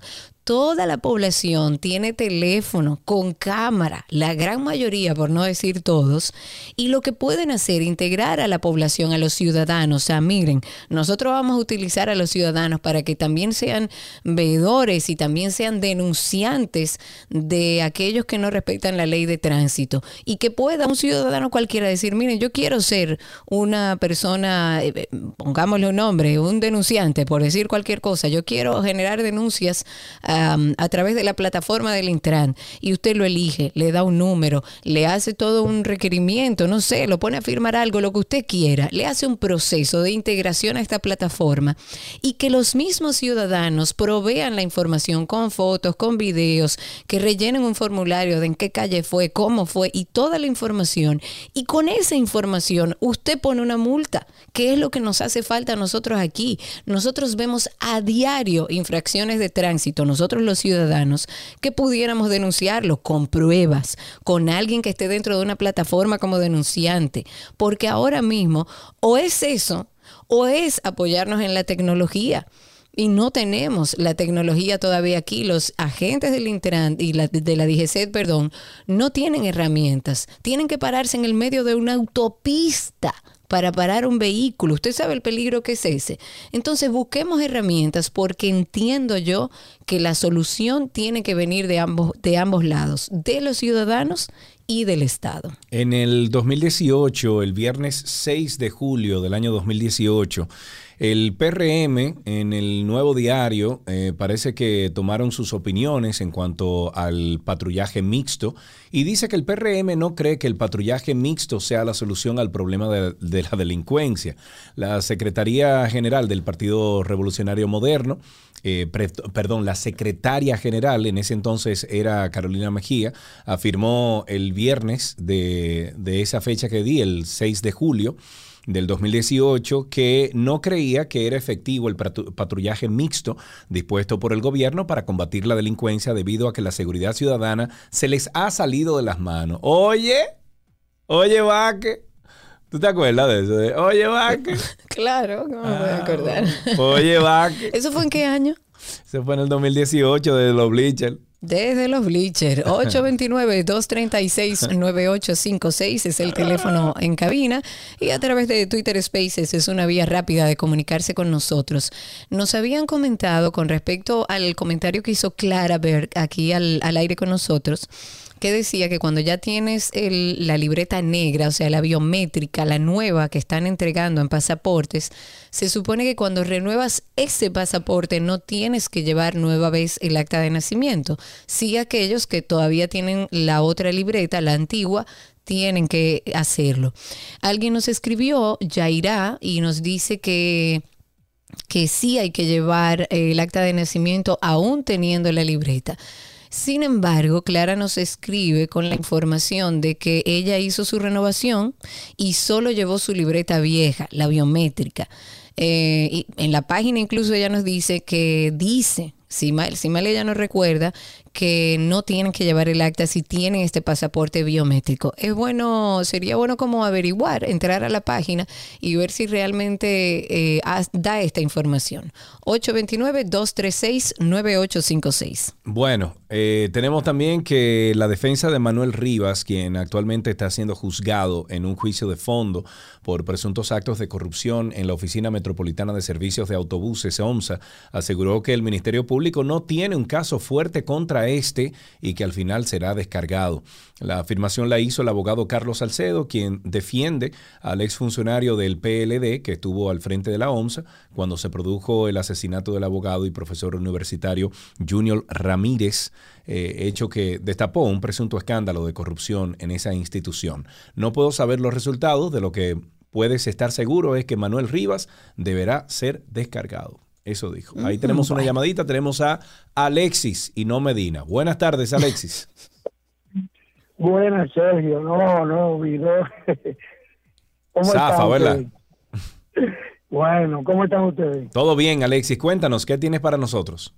Bien, bueno, eh, mi preocupación es porque yo vivo en Arroyo Tercero, entonces tengo que cruzar diario eh, para ir a mi trabajo y para cuando vengo de regreso. Sí. Entonces, está pasando lo siguiente. Eh, ahí hay un hotel que se llama Micro, Micro, que es viejísimo, tiene como 15 o 20 años ahí. Eh, estamos hablando de la República de Colombia, ¿verdad? Cuando estuve Sí. bajando ya, al llegar arriba a la Jacobo Ruta. Sí. Eh, ahí hay un señor que todos los días hizo su casa para dormir. Un señor, un señor de un indigente. Y él se puso en el medio de la calle. Y ahí na- todo el mundo cruza y se hace de la vista gorda y nadie dice nada hasta que un vehículo se lo lleve o pierde el control. eh, estoy haciendo la denuncia porque va a pasar, Sergio. Va a Muy pasar. bien, muy bien. Muchísimas gracias por, por su denuncia y gracias por llamar aquí. Tenemos también a Juan en la línea. Buenas tardes, Juan. Buenas tardes, Sergio, Karina. Hermano, cuéntanos. Oye, mira, yo quisiera decir por lo menos mi apreciación con los temas que están pasando. Eh, lamentablemente yo creo que tenemos una sociedad de doble moral. Eh, nosotros queremos una policía de Suiza, pero nos comportamos como un país desarrollado. Queremos un agente de AMET que haga su trabajo. Sí, pero espérate, pero- espérate un momentico, me porque en el caso de la el policía de. Suiza, espérate un momentico, en el caso de la, de la policía de Suiza, necesitamos que esa policía vele porque se cumpla la ley. O sea, que la policía sí tiene que ser de Suiza, los ciudadanos son los que tenemos que sí, comportarnos como ciudadanos, pero si no lo hacemos, tendríamos una policía de Suiza que nos llamaría, nos llamaría la atención, ¿me entiendes? Por, e- por eso te estoy diciendo, nosotros queremos, eh, la policía es un reflejo de la sociedad. Es decir, tenemos un reflejo de la sociedad en la, en la policía. Entonces queremos tener una policía que haga un trabajo, pero la sociedad se comporta de manera muy diferente. Entonces tenemos que cambiar como sociedad. Y evidentemente hay- tenemos eh, eh, ciudadanos muy correctos, eh, otros no tantos. Tenemos policía correcto, otros no tanto. Tenemos políticos correctos, unos unos cuantos, no muchos, y otros que dejan mucho que desear. Bueno, Entonces, es un, es un tema complejo, no es tan sencillo el tema. Ahora, No, como sociedad tenemos que avanzar. Muy bien, muchísimas gracias por tu llamada. ¿Tienes a alguien ahí en Twitter Spaces? Eh, Sí, señor, tengo a, a ver, Patricia está con nosotros. Adelante, Patricia Mejía, habilita tu micrófono, cuéntenos. Buenas tardes. A propósito del pasaporte, que si el acta de nacimiento, que si esto, se me ocurre decirle una frase del fenecido vicealmirante Luis Homero Lajar, que desorienta, el hombre ilustrado que desorienta, hace más daño que un asaltante o un atracador. Es cuánto. Ok, Mm. ok. Ahí tenemos a Eva en la línea. Buenas tardes, Eva. Sí, buenas tardes, chicos, ¿cómo están? Estamos vivos y sueltos. Cuéntanos. Sin expediente. Así es. Y en los bleacher aún. Así es. Estamos por aquí viendo la página, en la página de pasaporte. Ajá, ¿qué Porque dice? efectivamente eh, mi pasaporte se vence el próximo año. En el vencimiento anterior se me venció, iba a salir del país y no me percaté. Pues cuando estoy en el aeropuerto que me percato de la situación tengo que volver para atrás.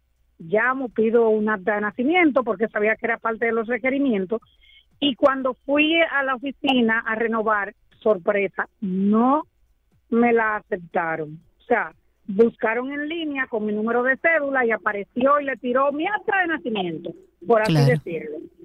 Pero en los requerimientos o requisitos, lo primero que dice es acta de nacimiento original y legalizada.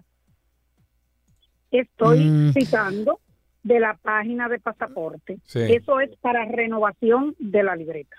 de la libreta. Gracias por la información. Habría que llamar a pasaporte porque ya ahora se supone que no hay que legalizar el acta de nacimiento y quizás es una falta de, de mm, adecuación o actualización de la página en torno a los requerimientos, porque hasta donde tengo entendido, si no me contradigo, eh, mm, ya no hay que legalizar las actas de nacimiento. Señores, se fue la luz en la Cámara de Diputados. No te rías porque tú tienes planta, oíste.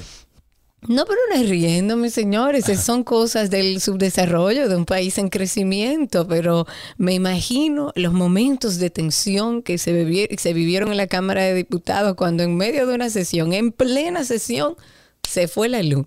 Pero se- busquen el video, lo acaba de subir Noticias SIN 24 horas y se ve ahí como están con los celulares alumbrando. Señores, Qué, qué tropical nuestro país. 829-236-9856. ¿Eh? No, yo diría, yo lo, no- lo, lo diría de otra forma, no Es tropical. pero no, hombre, qué tropical. La voz de la sociedad lo tengo a través de Spaces. Vamos a escucharlo al aire. Cuéntanos, la voz de la sociedad. Habilita tu micrófono. Eh, saludo Karina y Sergio. Hola, ¿cómo Eh, estás? desde Bienvenido.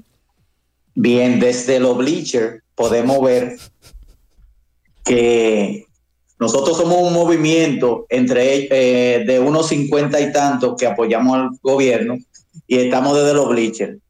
Eh, también desde los bleachers estamos mirando que eh, todas las señoras que conocemos de 55 años en adelante tienen una cédula que no es original.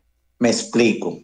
Es una cédula que se dio en aquello tiempo sin acta de nacimiento y la Junta Central Electoral no decide todavía, a pesar de los buenos trabajos que dicen estar haciendo, no decide cómo ingresar a esas personas que tienen una, una documentación falsa, al igual que los haitianos, digamos. Usted no puede ir a sacar un pasaporte con motivo de viaje porque tiene que ser declarada. Ahí están mi tía, mi abuela, mi mamá, están todos. Entonces, yo quiero saber cómo es que el Partido Revolucionario Moderno y su Junta Central Electoral va a resolver esa situación. Buena pregunta, gracias por su participación. 829-236-9856. Hacemos un corte breve y ah, tenemos una llamada. Sí, Vamos a tenemos a, levantarla. Alberto en la línea. Buenas tardes, hola. Buenas tardes, Sergio y Karina. Dos Adelante, cositas. mi querido, está al aire. Y gracias. El, jo- el señor que llamó, que dijo del indigente que está en la República de Colombia, es cierto, tiene un par de meses ahí el indigente en el medio, como de la isleta, pero yo vi, soy testigo de que un mes se paró y se puso a conversar con él, que yo duré un rato ahí en el tapón, porque se arma tremendo tapón, y él trató de quitarlo de ahí. Y ese señor dijo, y yo lo oí, que él es indigente, pero tiene su cabeza puesta. Dijo, aquí no me quita nadie, yo soy un ciudadano, no tú no tienes fuerza para quitarme, porque tú eres un amé. Le dijo así mismo a él. Ah, no, Esa está es bien. una. Esa es Ah, una. Y no, dos, no, no, está bien.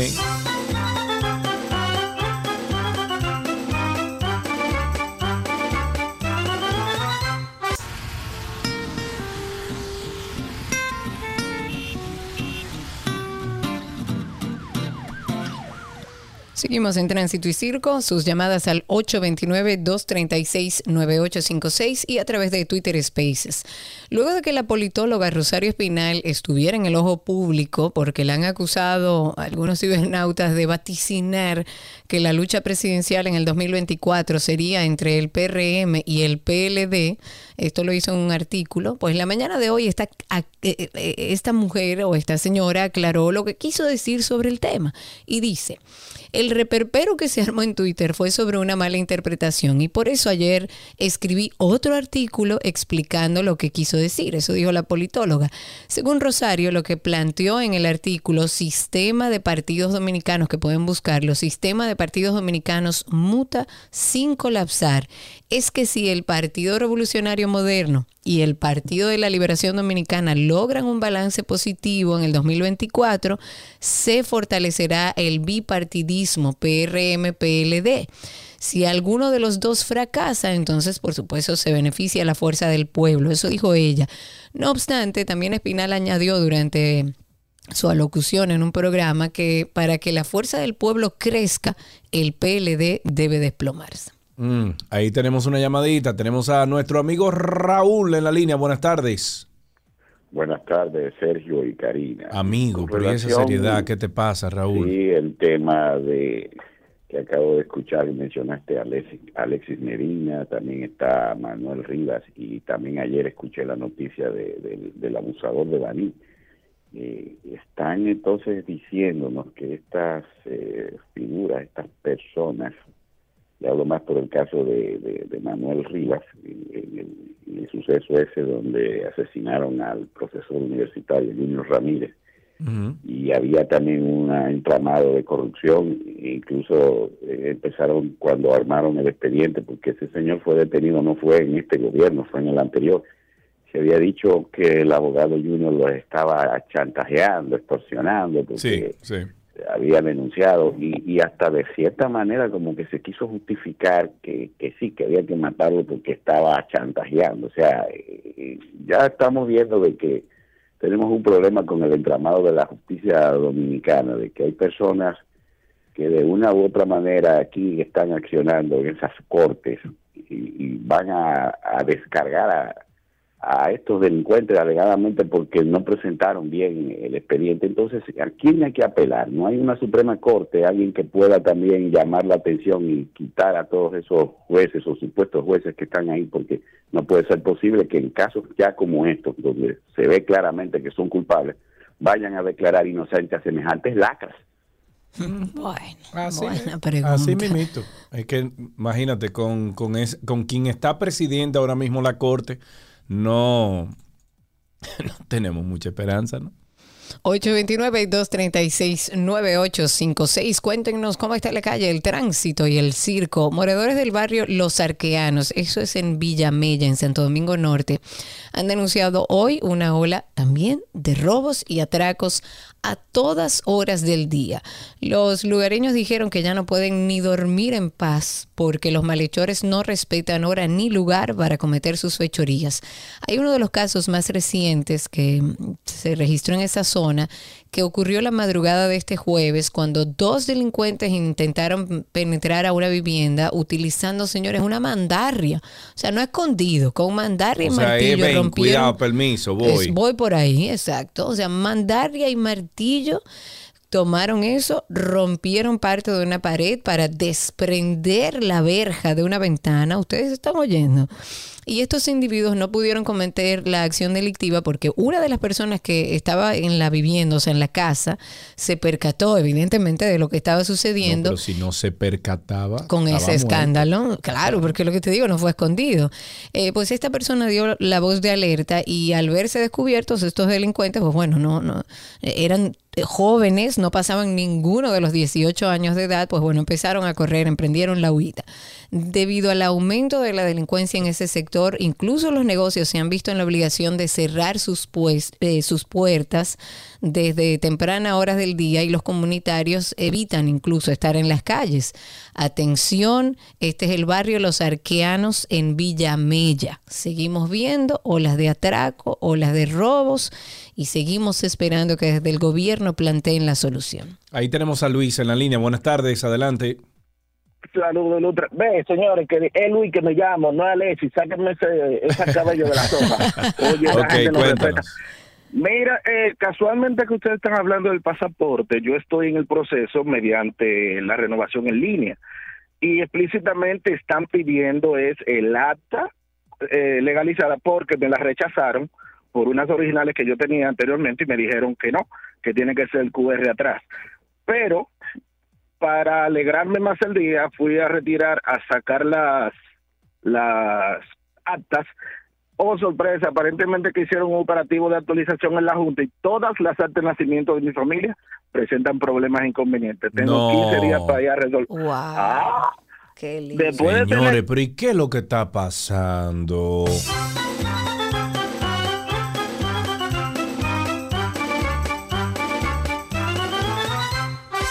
Bueno, pues hasta aquí entonces. Va- No, no, ¿cómo vamos a dejarlo, vamos a dejarlo. No, ella quiere dos más. Ella quiere dos más y finalizamos con tránsito y circo. Exacto, dos participaciones más pueden llamar al 829-236-9856 o a través de Twitter Spaces, que ustedes ya saben que es una vía rápida y fácil para comunicarse con nosotros. Luego de visitar, y hablando de seguridad todavía ciudadana, eh, el ministro de Interior y Policía visitó nueva vez el Congreso Nacional, Jesús Vázquez Martínez, y él garantizó que la delincuencia y la criminalidad no van a tener espacio en la sociedad dominicana.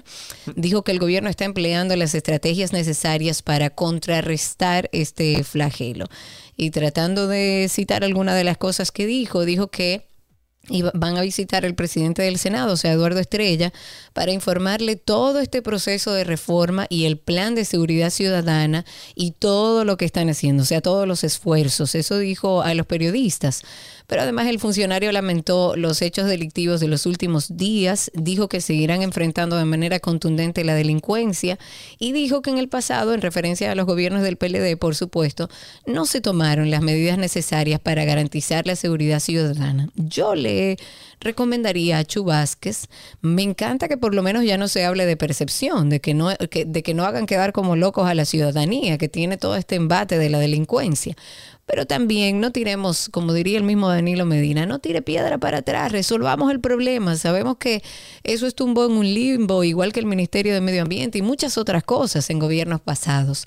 Vamos a trabajar con la ciudadanía para conseguir que podamos vivir en paz, que podamos andar, señores, en un carro y bajar el cristal, que ya ni eso puede hacer uno, por los embates justa- justamente de la criminalidad. Lo primero, lo primero que tendría o, o debería hacer un oficial es entregar su nombre y su número de, de- de placa de, de oficial. De identificación. De identificación Si es que la inmediatamente. Mire, Si es caballero, que la dele ahí. Po- Tómale una foto a eso. Ok, vamos a hablar ahora. Mire, usted hizo esto, esto, esto.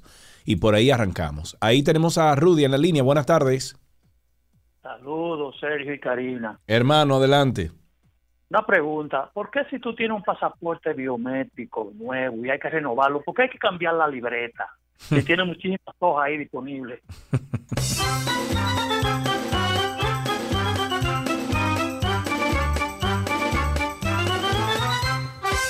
A través de Twitter Spaces tengo a Robert Emilio. Adelante, Robert Emilio, habilita tu micrófono, así podemos escucharte al aire. Cuéntanos. Sí, bueno, veo que están hablando de pasaporte. Yo tuve la oportunidad hace como dos semanas de renovar, un mes más o menos, de renovar el pasaporte desde Punta Cana de manera virtual y pasé toda la que ustedes se puedan imaginar. Cuéntanos, Tuve que cuéntanos, ir cuéntanos a proceso. tomarme- Porque el presidente el otro día, en la conversación que tuvo con el Antinoti, también se refirió a esos procesos de digitalización. Por ejemplo, yo envié los documentos escaneados primero. Me dijeron que no, que tenían que ser fotos.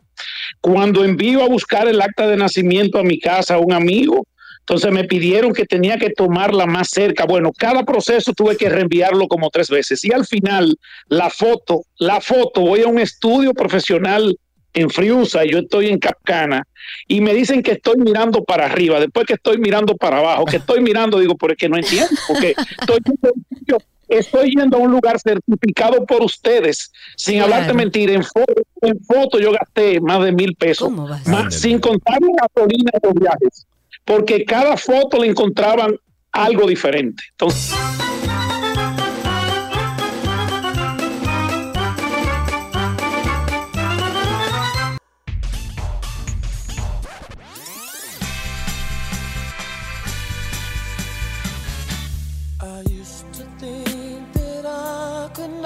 Bienvenidos a nuestra canción del recuerdo. Esta me encanta, es una vuelta al pasado, a la música de otro tiempo.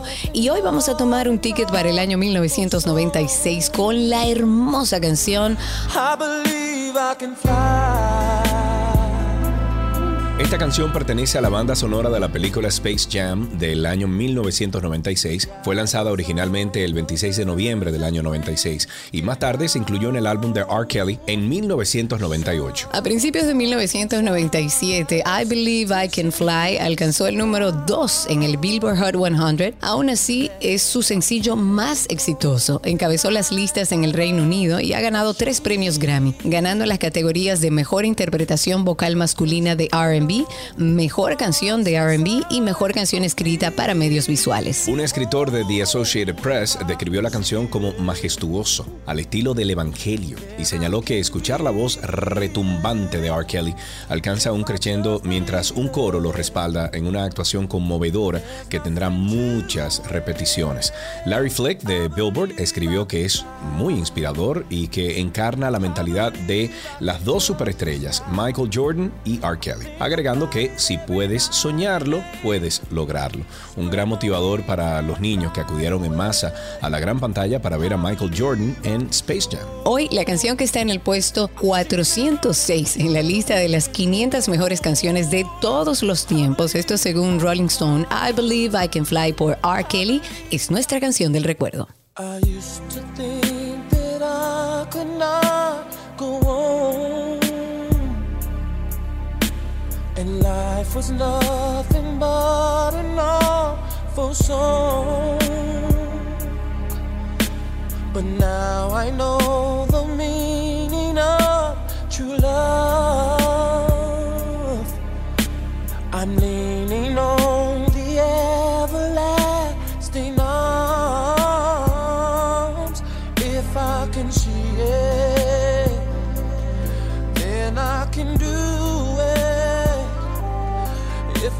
believe it, there's nothing to it. I believe I can fly. I believe I can touch the sky. I think about it every night and day. Spread my wings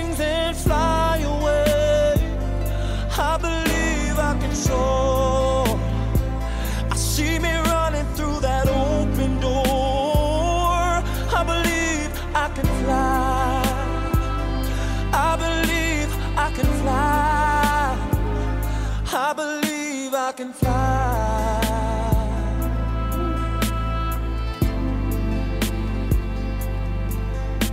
See, I was on the verge of breaking down. Sometimes silence can seem so loud.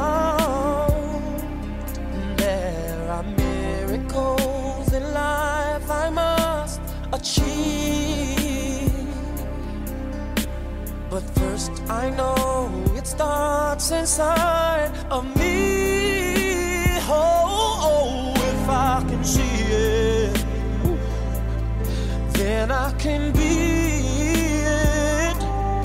If I just believe it, there's nothing to it. I believe I can fly. I believe I can touch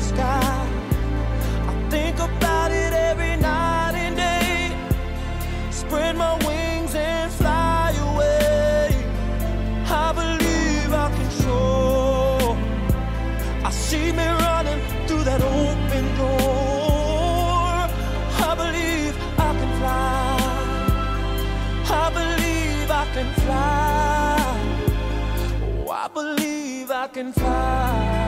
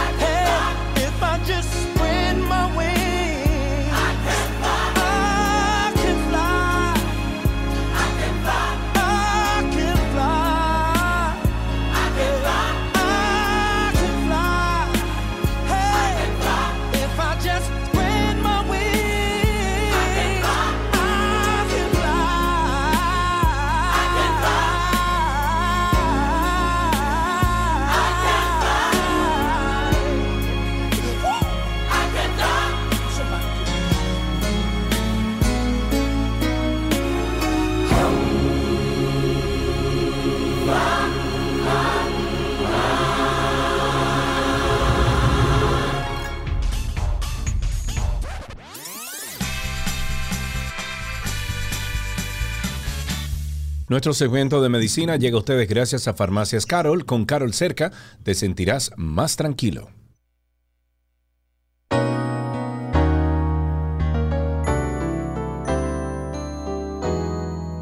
Estamos en Medicina en 12 y 2 y ustedes saben que cuando estamos hablando de cosas que están pasando en el mundo de la medicina, nosotros conectamos con nuestra queridísima doctora Yori A. Roque Jiménez. Ella es de Infecto Team, es infectóloga, además internista del Hospital Metropolitano de Santiago, el Homs. Yori, ¿cómo estás? Muy bien por aquí. ¿Y Qué tú, bueno. Sergio, cómo vas? Muy bien, gracias a Dios, muy bien, tú sabes, en, en la faena. A ver. En si la por, faena. si por lo menos se le pega una, una pedra a uno, pero bueno. Yori nos trae las últimas actualizaciones del mundo de la medicina. Empecemos por COVID. ¿En qué estamos con el COVID?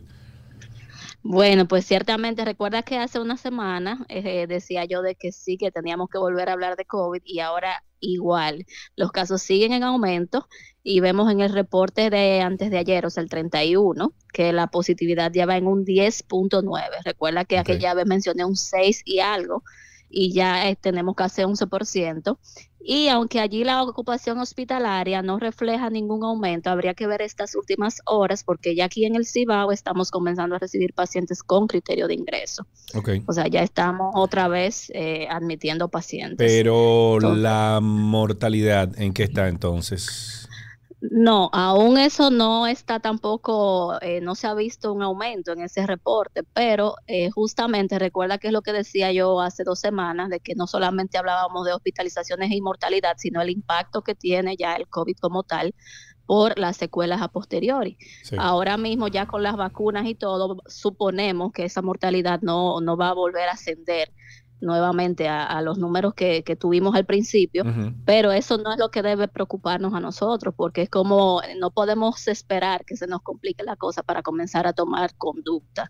Entonces, sí, mi recomendación ahora, eh, y tengo que insistir, hacer énfasis en que esto es una recomendación, Sí, sí. eh, es retomar el uso de las mascarillas, sobre todo en los espacios cerrados, como ya se había eh, publicado por algunas sociedades, y sobre todo completar las dosis de refuerzo, que todavía hay mucha gente que solamente tiene dos dosis.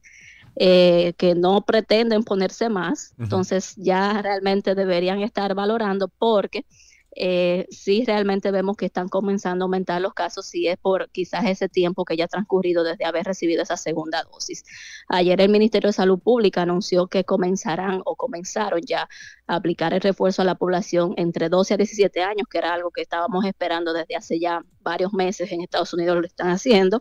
Y entonces esos, esos niños que fueron eh, vacunados para el año pasado justamente, porque la mía fue en junio que, que yo se la puse, también debemos eh, vacunarlo porque recuerden que las escuelas no están usando mascarillas. Claro. Entonces ese es un foco también potencial de nuevos brotes. O sea que, Yori, definitivamente que nosotros vamos a tenernos que vacunar eh, anual o lo que sea por el COVID. Punto. Mira, todo parece apun- apuntar que sí, eh, o por lo menos eh, podemos inferir que este nuevo brote, como quiera llamarlo, eh, o lo que estamos viendo, está coincidiendo justamente con el tiempo promedio que se había planteado como, que disminuye la inmunidad por las vacunas. O sea, que siempre hablábamos como que cada seis meses se bajó unos cuatro meses para personas que tenían factores de riesgo, pero si vemos ahora, muchos de los infectados eh, han recibido esa tercera dosis ya hace más de seis meses. Por ejemplo, si tomamos, como me tomo yo como ejemplo, eh, yo la recibí en octubre, para ahora yo tengo ocho meses ya que, que recibí esa tercera dosis. O sea, ya yo estoy valorando si me, me toca ponerme una cuarta dosis. Sí. Entonces, esa pregunta que tú me haces, sí nos la hemos hecho mucho, de que realmente si será anual, si será cada seis meses.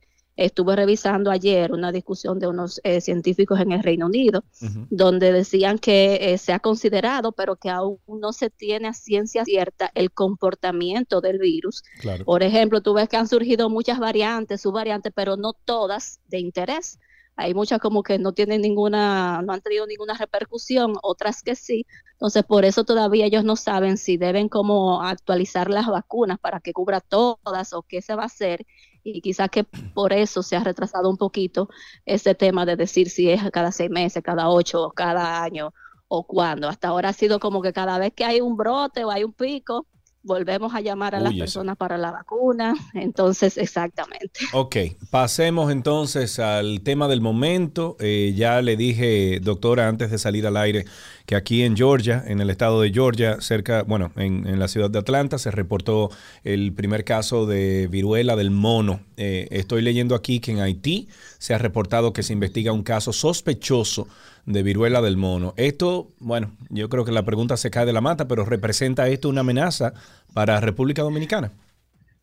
Yo creo que amenaza en el sentido de que la tenemos más cerca, porque ya sabemos que hay más de 200, creo que más de 200, no me recuerdo exactamente qué número leí esta mañana, de casos alrededor del mundo confirmados y sospechosos, pero de que la tenemos más cerca, bueno, si alguien quiere llamarlo como amenaza por ese sentido, pues sí, está más cerca. Eh, leí también esto sobre lo, ese caso en Haití, de hecho eran dos casos, uno que ya se confirmó que era eh, la sarcoptosis o escabiasis de la que hablamos anteriormente, y otro que se enviaron las muestras a Estados Unidos y que están en espera de confirmación. Ahora bien, lo que debe primar en la población es, eh, porque mucha gente está muy asustada, eh, creen que esto va a ser como una pandemia nueva de COVID y todo lo demás, y es recalcar de que esta infección no es letal. De hecho, eh, se han actualizado algunas guías, una guía del Reino Unido, donde indica claramente que los infectados pueden guardar aislamiento en sus hogares, ya que los síntomas son autolimitados, fiebres, escalofrío, el rash que explicaba anteriormente, que son como unas bolitas llenas de pus, pero que eso se, se sana solo. Y, eh, por ejemplo, tomando como referencia países como África, donde históricamente esta entidad ha sido más común, las complicaciones se han observado en niños y personas con factores de riesgo y generalmente se deben a deshidratación. Por ejemplo, yo estaba revisando el, el último brote que hubo en Estados Unidos en el 2003, de 34 pacientes afectados, nueve fueron hospitalizados y justamente fue por náuseas, vómitos, dificultad para tragar y dos eh, tuvieron complicaciones más severas, un paciente que tuvo una encefalitis, o sea, trastorno neurológico, y otro tuvo una colección, un absceso detrás de la garganta. Ya realmente nuestro Ministerio de Salud Pública emitió una guía con procedimientos de vigilancia. A mí me llamó la atención allí que ellos hablan de aislamiento hospitalario, pero eh, no se dicen cuáles son los centros que se van a utilizar en Claro, caso de que, importante. digamos, exactamente, pero supongo, bueno, es por paso, ¿verdad?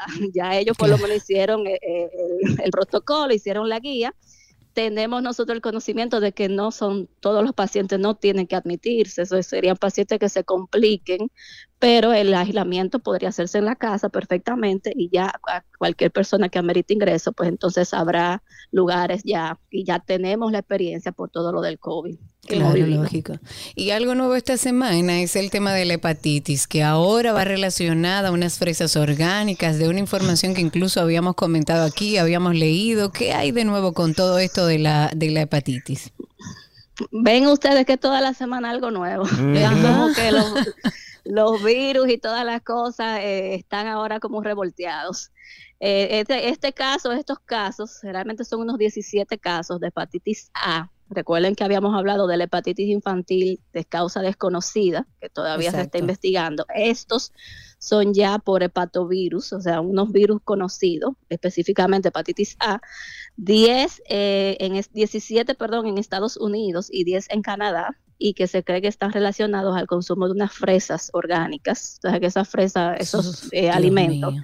los procesan, los tiñen, eh, ellos dan incluso la marca específica, se llama Fresh Campo y una HBE. Pues de orgánica no que- tenían nada.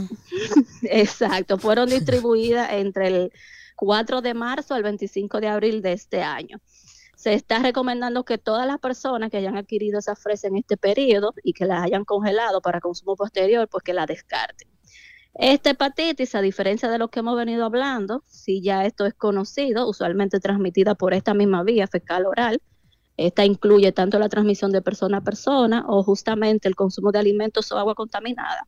Generalmente es autolimitada, o sea, no hay casos que se compliquen. Eh, el caso, por ejemplo, lo más que puede pasar el fallo hepático es en menos de un 1% de los casos. Se manifiesta con náuseas, vómitos, todo lo que hemos hablado de lo que es característico de hepatitis, el dolor abdominal, eh, una coloración amarillenta en la, en la piel Pero una cosa importante es que existe una vacuna que se pone desde el primer año de edad, son dos dosis, se da un refuerzo posteriori, y personas también, algunas personas adultas que no la han recibido o con algunos factores de riesgo también pueden volver a recibirla, que ya eso Ok, su ¿qué- médico ¿Qué, vacuna, ¿Qué vacuna es esa? Bueno, la tradicional que no ponemos. Sí, esa es la vacuna Ok. de la hepatitis A. Hay realmente hay dos vacunas, pero sí están incluidas en nuestro programa ampliado de inmunización. Y como dije, se pone desde, desde el primer año y hay niños incluso inmunodeprimidos que se le puede poner antes y personas adultas que deban recibirla también se la pueden poner. Muy bien. Bueno, pues como siempre, doctora, muchísimas gracias por todas las informaciones. Un beso para usted y cuídese mucho. Cuídense mucho ustedes también. Hasta aquí Medicina en 12 y 2. Las noticias actualizadas llegan a ustedes gracias a la Asociación La Nacional, tu centro financiero familiar donde todo es más fácil.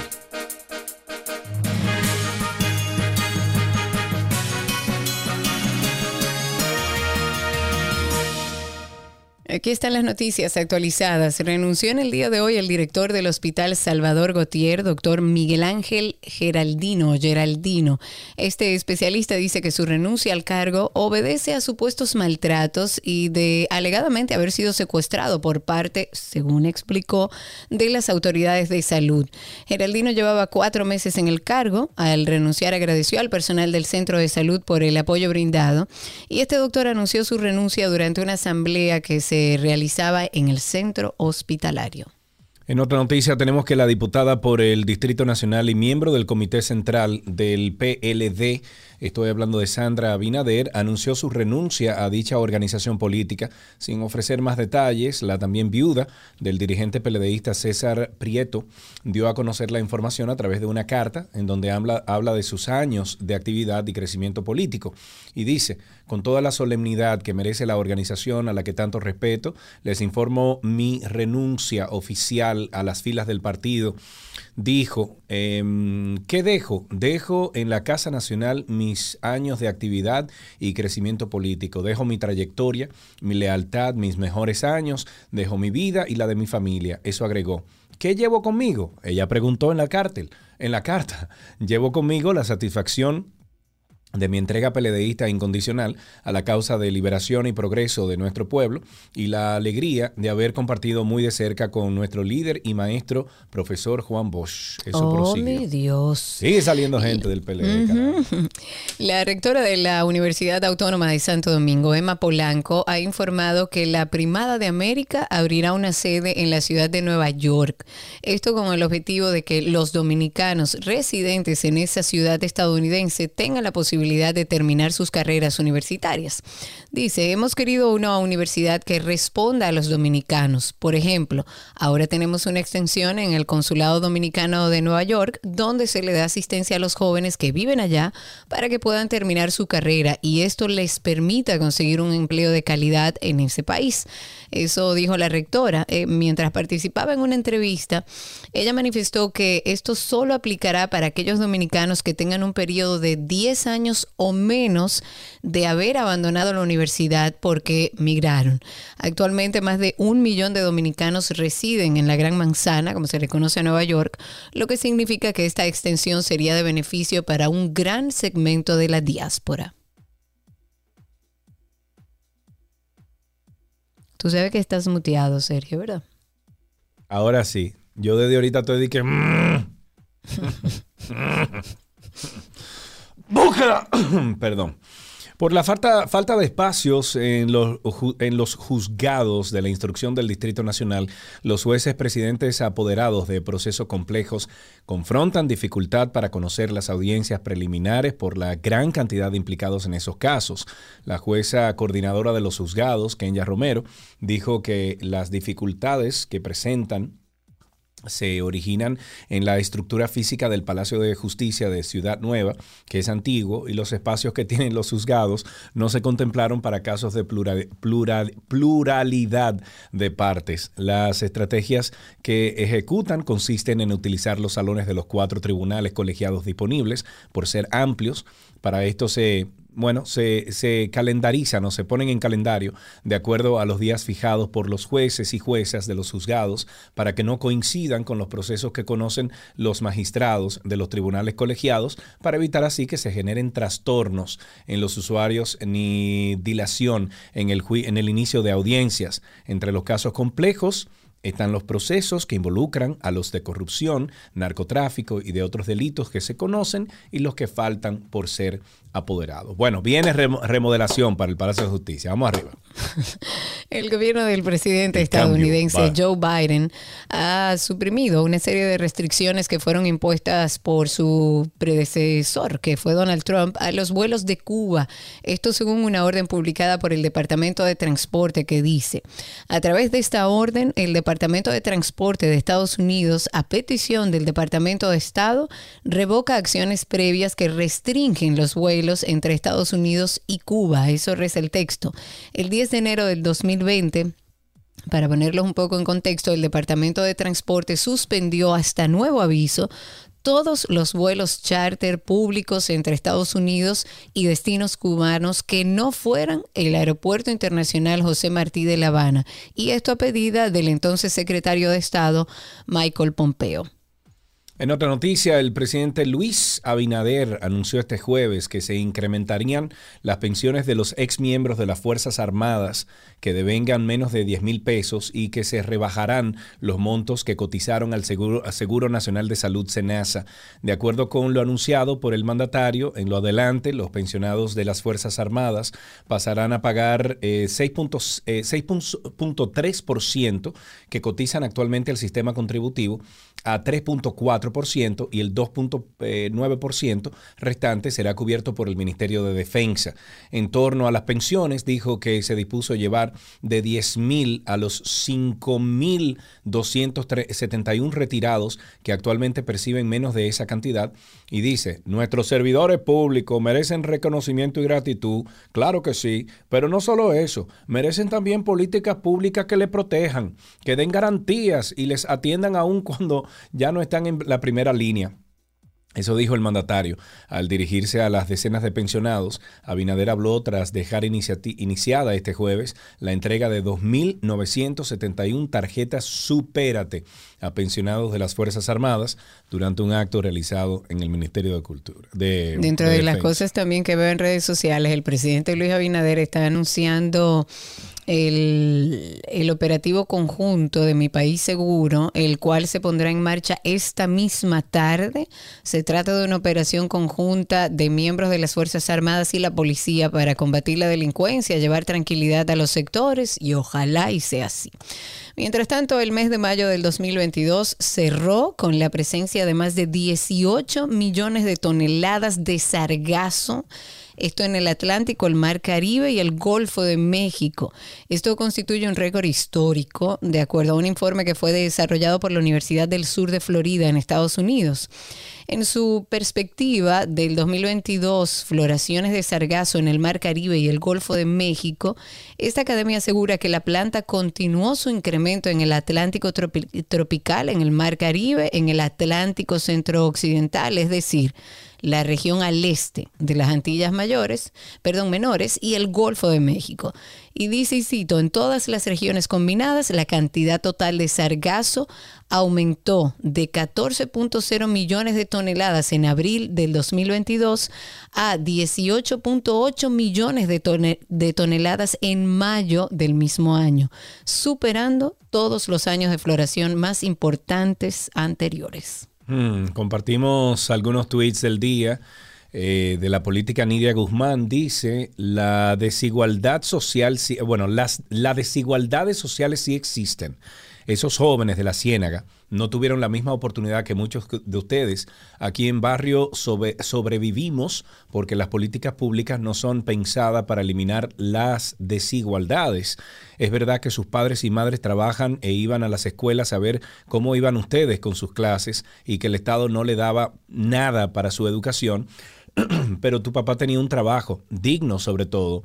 A tu casa llegaba el agua, la energía eléctrica, y así no podías comprar un inversor o incluso un camión de agua, nunca tuviste la obligación de ir a la escuela sin bañarte o hacer una tarea con una vela. Yo sé que no es tu culpa, pero no diga que tuvimos las mismas oportunidades, que somos pobres porque queremos, porque te digo, porque te digo aquí, nadie quiere vivir así. Eso lo dijo Nidia Guzmán.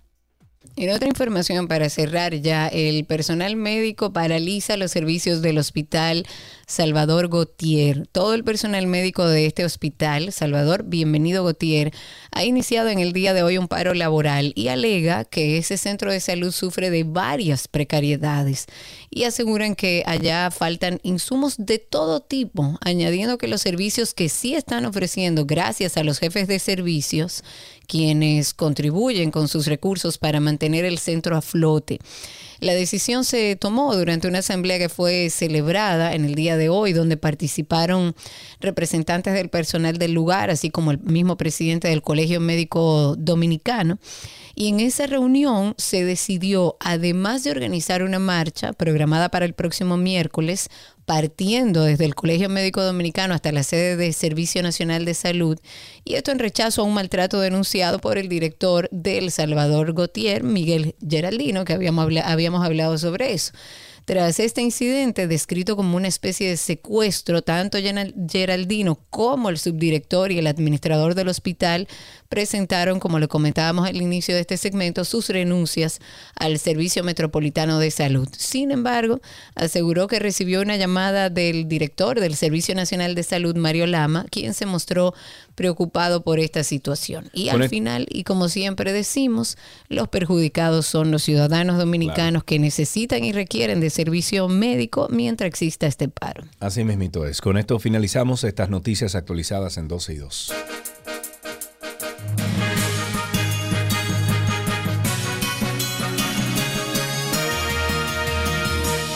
Las noticias actualizadas llegaron a ustedes gracias a la Asociación La Nacional, tu centro financiero familiar, donde todo es más fácil.